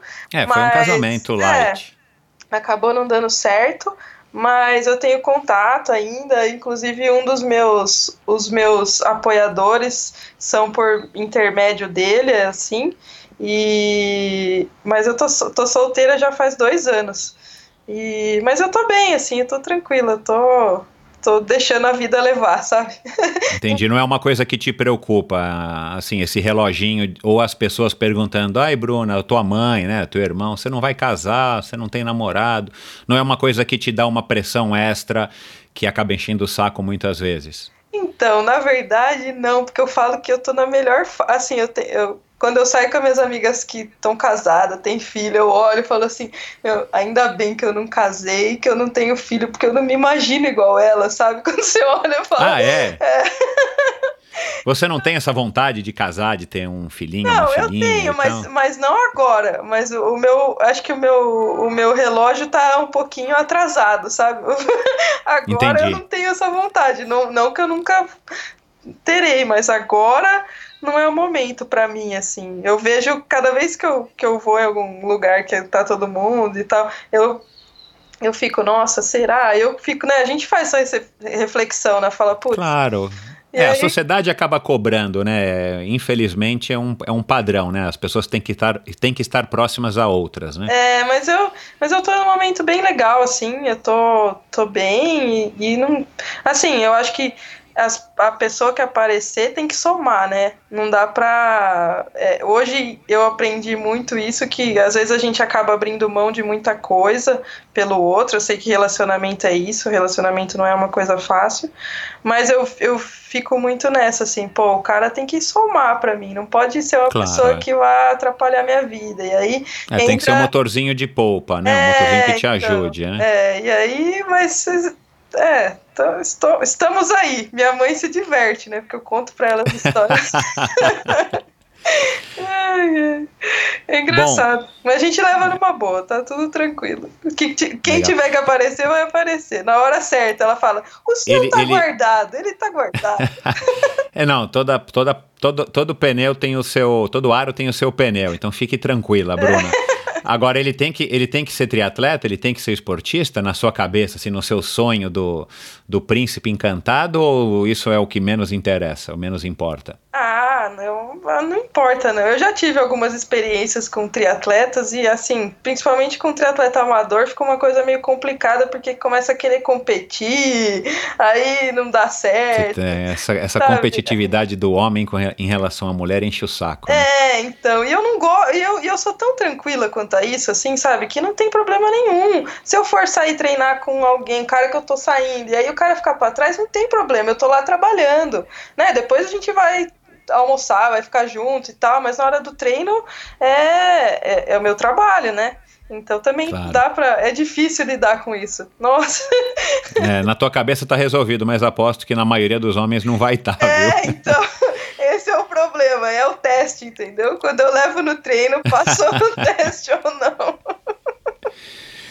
Ô, Bruna, e, e, depois dessa conversa legal pra caramba, né, é, com você aqui, já tá dando quase duas horas, é, pra gente encerrar, o que, eu, depois de tudo isso, assim, eu, eu, já posso até imaginar, mas vamos ouvir, é, o que, que o esporte representa na tua vida? Né, já, já são aí 10 anos, quase 10 anos, 12, né, fazendo triatlon, enfim, é, que representa uma parcela grande da tua vida. Você escolheu educação física, é, o que que, o que que você diz aí sobre o esporte dentro da tua vida? O que que ele representa? Ah, o esporte é, é basicamente é a minha vida, né? É, é tudo, né? Então, eu, eu não me vejo fazendo outra coisa. É, mesmo depois que eu parar de ser profissional, eu já, já fiz muitos planos de fazer corrida de aventura, fazer umas coisas diferentes. Eu gosto muito, né? O, a, a endorfina me move. Legal, olha, então... tá, tá, tá, tá alinhado aqui com o pensamento do, do podcast. É, eu acho que eu, mesmo se eu quisesse, eu não ia conseguir parar de, de ter o esporte na minha vida, assim. É o que me faz feliz todos os dias. Bacana. E para terminar, é, como é que você se relaciona com as redes sociais? Assim, é, eu gosto de fazer essa pergunta porque é uma coisa que, enfim, que eu tenho curiosidade, é uma coisa que está movendo e mudando o mundo. Eu acho que o mundo nunca mais vai ser o mesmo depois das redes sociais. Como é que você se relaciona com elas, né? Eu vejo que você aí tem o, o teu Instagram, uma quantidade boa aí de seguidores, mas os teus posts são uns posts, vamos dizer assim, mais normais, eu percebo, a minha impressão é que você não é dessas pessoas que fica postando é, é, é, compulsivamente. Fala um pouco aí como é que você é, enxerga as redes sociais e como é que você usa elas a teu favor ou para se divertir. Sim, é, é, no começo eu fui meio avessa a postar, a publicar. Eu nunca gostei muito de de me expor, né? Acho que dá para ver da forma que eu posto as coisas é, o mínimo possível, né? Mas eu, eu acredito que é uma ferramenta muito interessante e infelizmente ou felizmente hoje é uma forma de divulgar o nosso trabalho e a gente tem que aprender a lidar com ela. Eu tô tentando, assim, tô me esforçando bastante para aprender a, a fazer o marketing, a, a, a divulgar e usar isso a meu favor. E, e, e, tem ajudado, assim, eu acho que a gente tem que tomar cuidado um pouco com o excesso. Tem uma coisa até que, que eu acho que a gente tem que que tomar muito cuidado, que eu gostaria até de, de frisar aqui, que às vezes as pessoas, né, eu, eu vejo muito ciclista pedalando e filmando ao mesmo tempo e fazendo selfie, e a gente esquece que a bicicleta é um, um, uma arma na nossa mão. E a gente tem que tomar muito cuidado. Então, às vezes você colocar o que você quer postar ou mostrar em primeiro plano do que você está vivendo ali ou em detrimento até a sua segurança, né? Eu acho que a gente tem que tomar muito cuidado. O espadoto, eu, eu já fiz isso uma vez. Na hora que eu tava, eu terminei, eu postei, o espadoto me ligou e falou assim: "Você nunca mais vai fazer isso". E na hora eu falei: "Nossa, mas por quê?". Ele falou assim: "Você está colocando em risco você e todo mundo que está treinando com você". E eu não tinha, eu não tinha é, pensado nessa né, nessa colocação, e aí eu comecei a perceber a quantidade de gente que tem fazendo selfie, às vezes os acidentes que acontecem. Então, eu acho que a gente tem que ter equilíbrio com, com tudo, novamente, e tomar muito cuidado para não tornar isso o mais importante. Né? Então, usar isso a nosso favor, mas não esquecer da nossa segurança, né? Não esquecer de, de, de, pensar nos outros também. Então, é uma ferramenta muito legal, a gente tem que usar, é, mas tudo com equilíbrio e também começar a filtrar um pouco o que as pessoas postam, porque nada é, é, totalmente perfeito. Então, se você entra nas redes sociais, todo mundo é feliz e sorridente, vive a melhor vida do mundo, e a gente sabe que não é assim. Então, também tomar cuidado para não ser envolvido com isso, né? E, e, e, usar isso, usar essa ferramenta, né? Hoje nós estamos aqui conversando por Skype porque a tecnologia permite. Então, se a gente tem os podcasts, porque a tecnologia permite, né? Então, se a gente souber usar para o lado bom, vai ser muito, é, é sempre muito legal. Você, você é, tem o hábito de, de ficar vendo o que, que a, as garotas estão postando para você eventualmente ver o que, que elas têm feito de treino ou, enfim, é, xeretando de fato na vida alheia? Ou você evita ou depende da, da pessoa? Como é que você lida com isso no, no quesito é, das meninas que estão competindo contra você, com você, ou mesmo dos, das, dessas que você citou aí do, no cenário mundial, Daniela Riff e Companhia Limitada? Ah, eu sempre vejo, assim, não é uma coisa que, que eu falo, ai, ah, vou olhar, mas a, a gente, eu acabo olhando, é, eu acho interessante ver o que todo mundo está fazendo, né, mas eu sempre, eu sempre vejo com esse lado de filtro, assim, porque você pode postar o que você quiser se você fez realmente é outra questão, né? Então, exato, eu sempre, exato. eu sempre, eu, eu vejo por esse lado, assim, eu vejo, pô, legal, tal, mas, né, será? Então, é, é, é legal e, é bom a gente estar tá acompanhando, às vezes ver algumas coisas diferentes, até ter algumas ideias, né, porque, por exemplo, a Riff é uma referência, né? Então, às vezes vê uma foto que ela postou, pô, legal, eu posso tentar fazer isso, ou de outra forma, mas sabe? Então eu vejo por isso, assim. E, e eu acho que é interessante, mas não no fato de, ai meu Deus, ela tá fazendo isso e eu não tô, sabe? Entendi. Não... Se você precisar passar uma semana sem olhar as redes sociais, você fica numa boa da tremedeira? Nossa, eu fico feliz, hein? Adoro. Legal. Ô, Bruna, é, quer dar um recado aí para quem está nos ouvindo, os seus fãs, os, os, quem sabe, pretendentes aí, já que o coração da pequena Bruna está, está aberto. É, quer dar um recado? Pode ficar à vontade antes da gente encerrar esse bate-papo muito gostoso. Ah, eu gostaria de agradecer quem ouviu aí até o final e todas as pessoas que me seguem, que sempre mandam mensagens e todo mundo que, que participou de certa forma da minha vida, acho que todo mundo que, que, me, que me ajudou e que teve do meu lado, todo mundo faz parte da minha história, então eu agradeço sempre por tudo que eu já vivi, já passei. E, e dar um recado para as pessoas que nunca desistam dos seus sonhos e sempre acreditem. Se vocês acreditam em alguma coisa que vocês possam conseguir, sempre busquem e, e, e um dia de cada vez, isso é muito importante. Que bom, legal.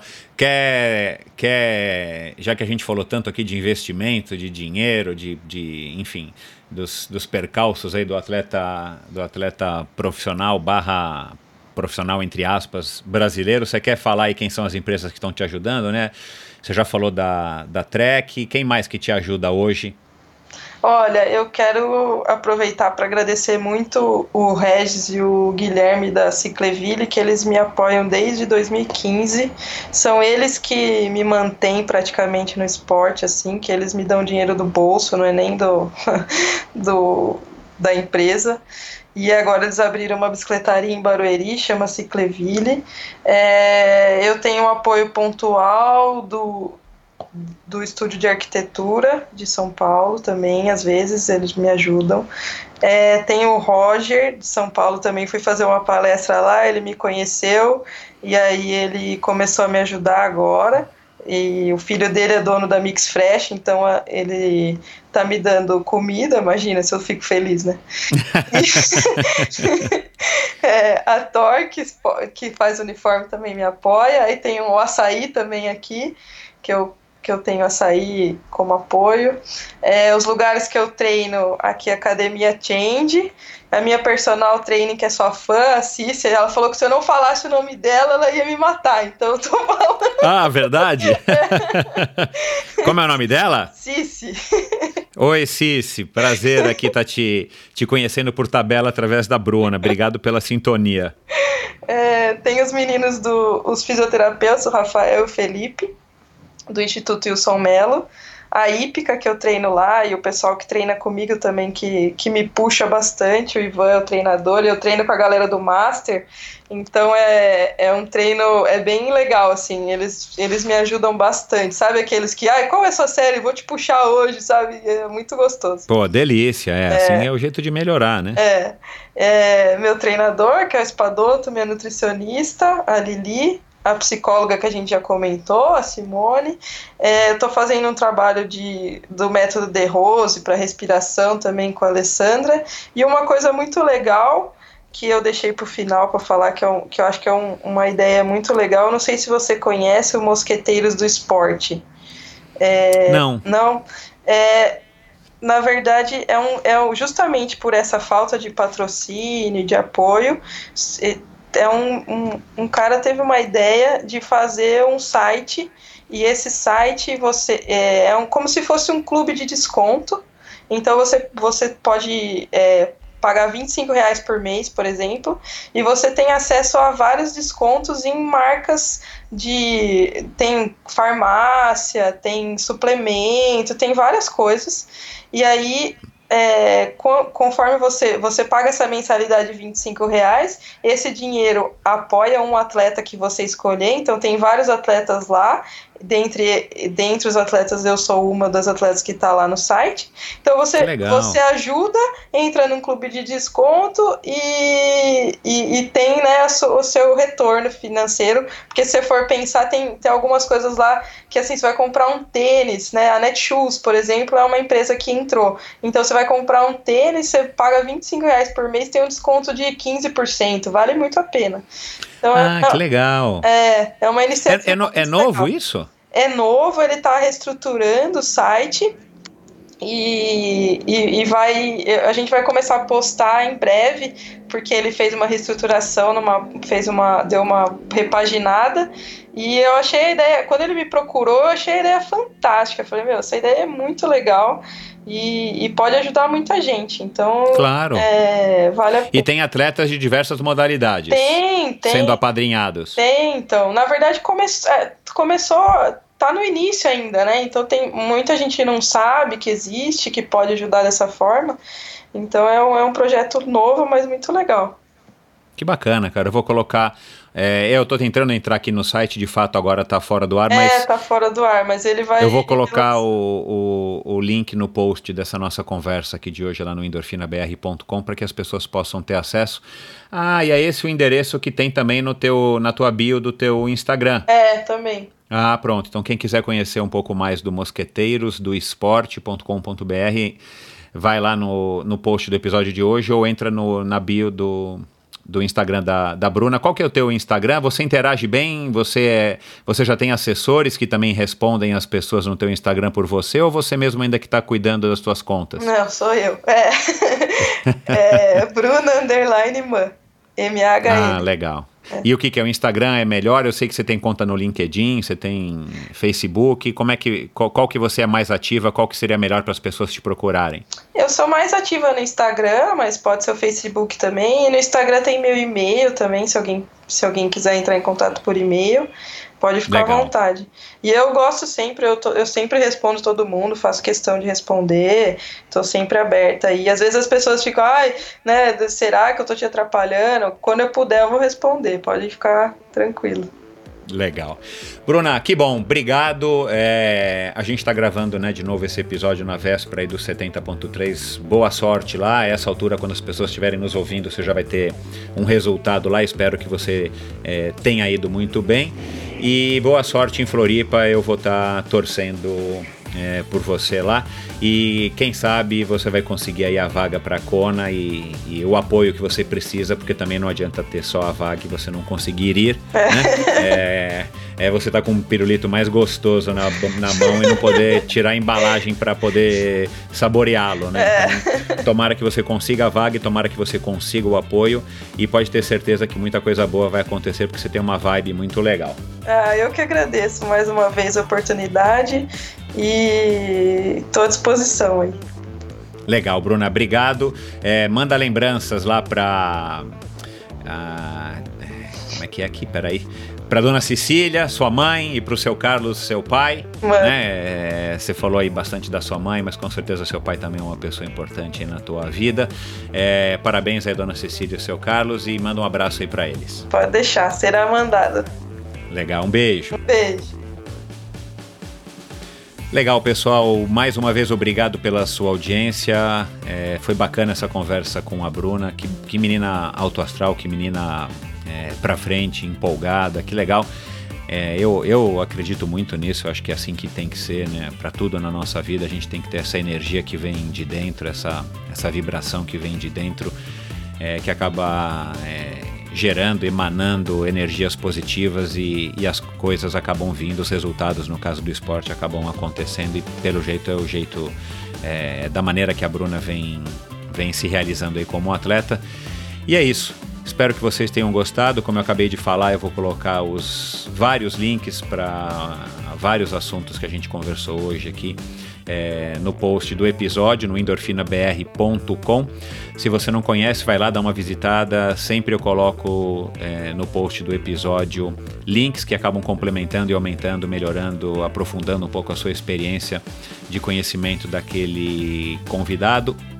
É, e vai lá no Endorfina BR no Instagram dá o seu alô, diz se você gostou, não gostou, quem que você quer é, ouvir aqui no Endorfina participe também dessa promoção, dessa campanha, ou participe também enviando uh, o seu comentário, a sua pergunta para mim né, no episódio especial de dois anos do Endorfina Podcast, que vai ao ar agora em junho, uma edição especial é, onde eu serei o, o, o convidado, onde eu vou responder as perguntas e as curiosidades de vocês. Um episódio que eu vou preparar com a ajuda de vocês para comemorar os dois anos de endorfina. Puxa vida, dois anos, hum, enfim, não, não, parece que já faz dois anos que eu me aventurei aqui nessa, mas eu conto com a participação de vocês. Mandem no, no direct, mandem nos comentários, façam suas perguntas. É, para mim, eu vou selecionar aqui as. Uh, algumas, não vou conseguir talvez fazer todas, né? Eu também não sei quantas pessoas que vão participar, mas eu estimulo participe, que eu vou ficar muito grato com a sua participação e vou procurar responder aí nesse episódio especial de dois anos do Endorfina. Passe também no, no Instagram, dê um alô lá para a Bruna, eu vou colocar é, o, link para o Instagram dela também no post do endorfinabr.com no site, para que você acesse, siga, curta, diga que você gostou e tal, dê um alô lá para a Bruna. E é isso, pessoal. Muito obrigado, bons treinos e até a semana que vem com mais um episódio especial do Ironman 2019.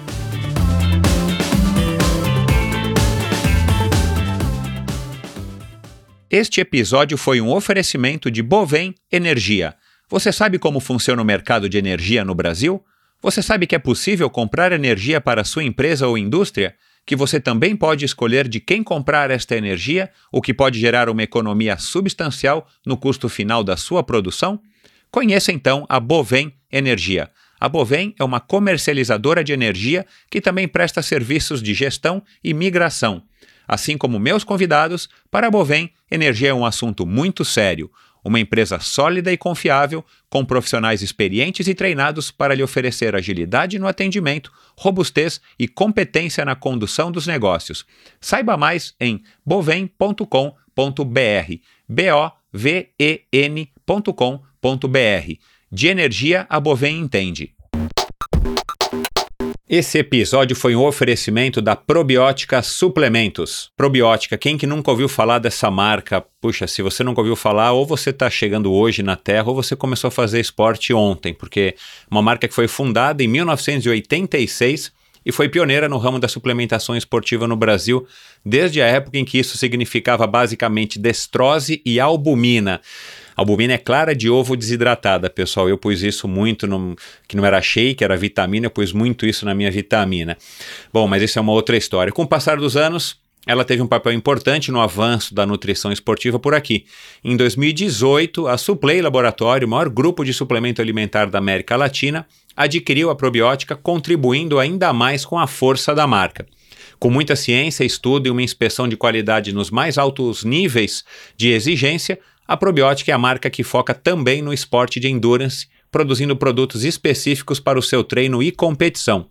Você encontra, por exemplo, whey protein, aminoácidos e carboidratos de altíssima qualidade a preços bastante competitivos. E agora vem a parte mais legal, pessoal. Vocês já devem ter ouvido falar na Quality Nutrition, certo? Bom, se não, você vai conhecê-la agora e não sabe o que você está perdendo. A Quality Nutrition é a loja especializada em suplementação do meu amigo de muitos anos, o Marcelo Kim. E eu conheci o Kim quando éramos jovens, né, Kim? E ele era apenas um representante de algumas marcas de suplementos, entre elas uma que me apoiou durante algum tempo. Com o passar dos anos, o Kim abriu sua própria loja, isso em 1994, você vê como o cara entende de suplemento, e desde então ele se propôs a criar um conceito de loja que na época era inédito no Brasil e com uma grande variedade de produtos nacionais e importados. Bom, voltando à parte mais legal disso tudo. A Quality Nutrition negociou com a Probiótica um acordo bem legal para você, ouvinte do Endorfina. A partir de hoje, você tem a excelente oportunidade de se abastecer com os produtos da probiótica, aproveitando um desconto de 20%, atenção, 20% sobre qualquer compra até o dia 25 de maio, véspera do Ironman Brasil, não por acaso uma negociação que somente a Quality Nutrition é capaz de conseguir, então aproveite.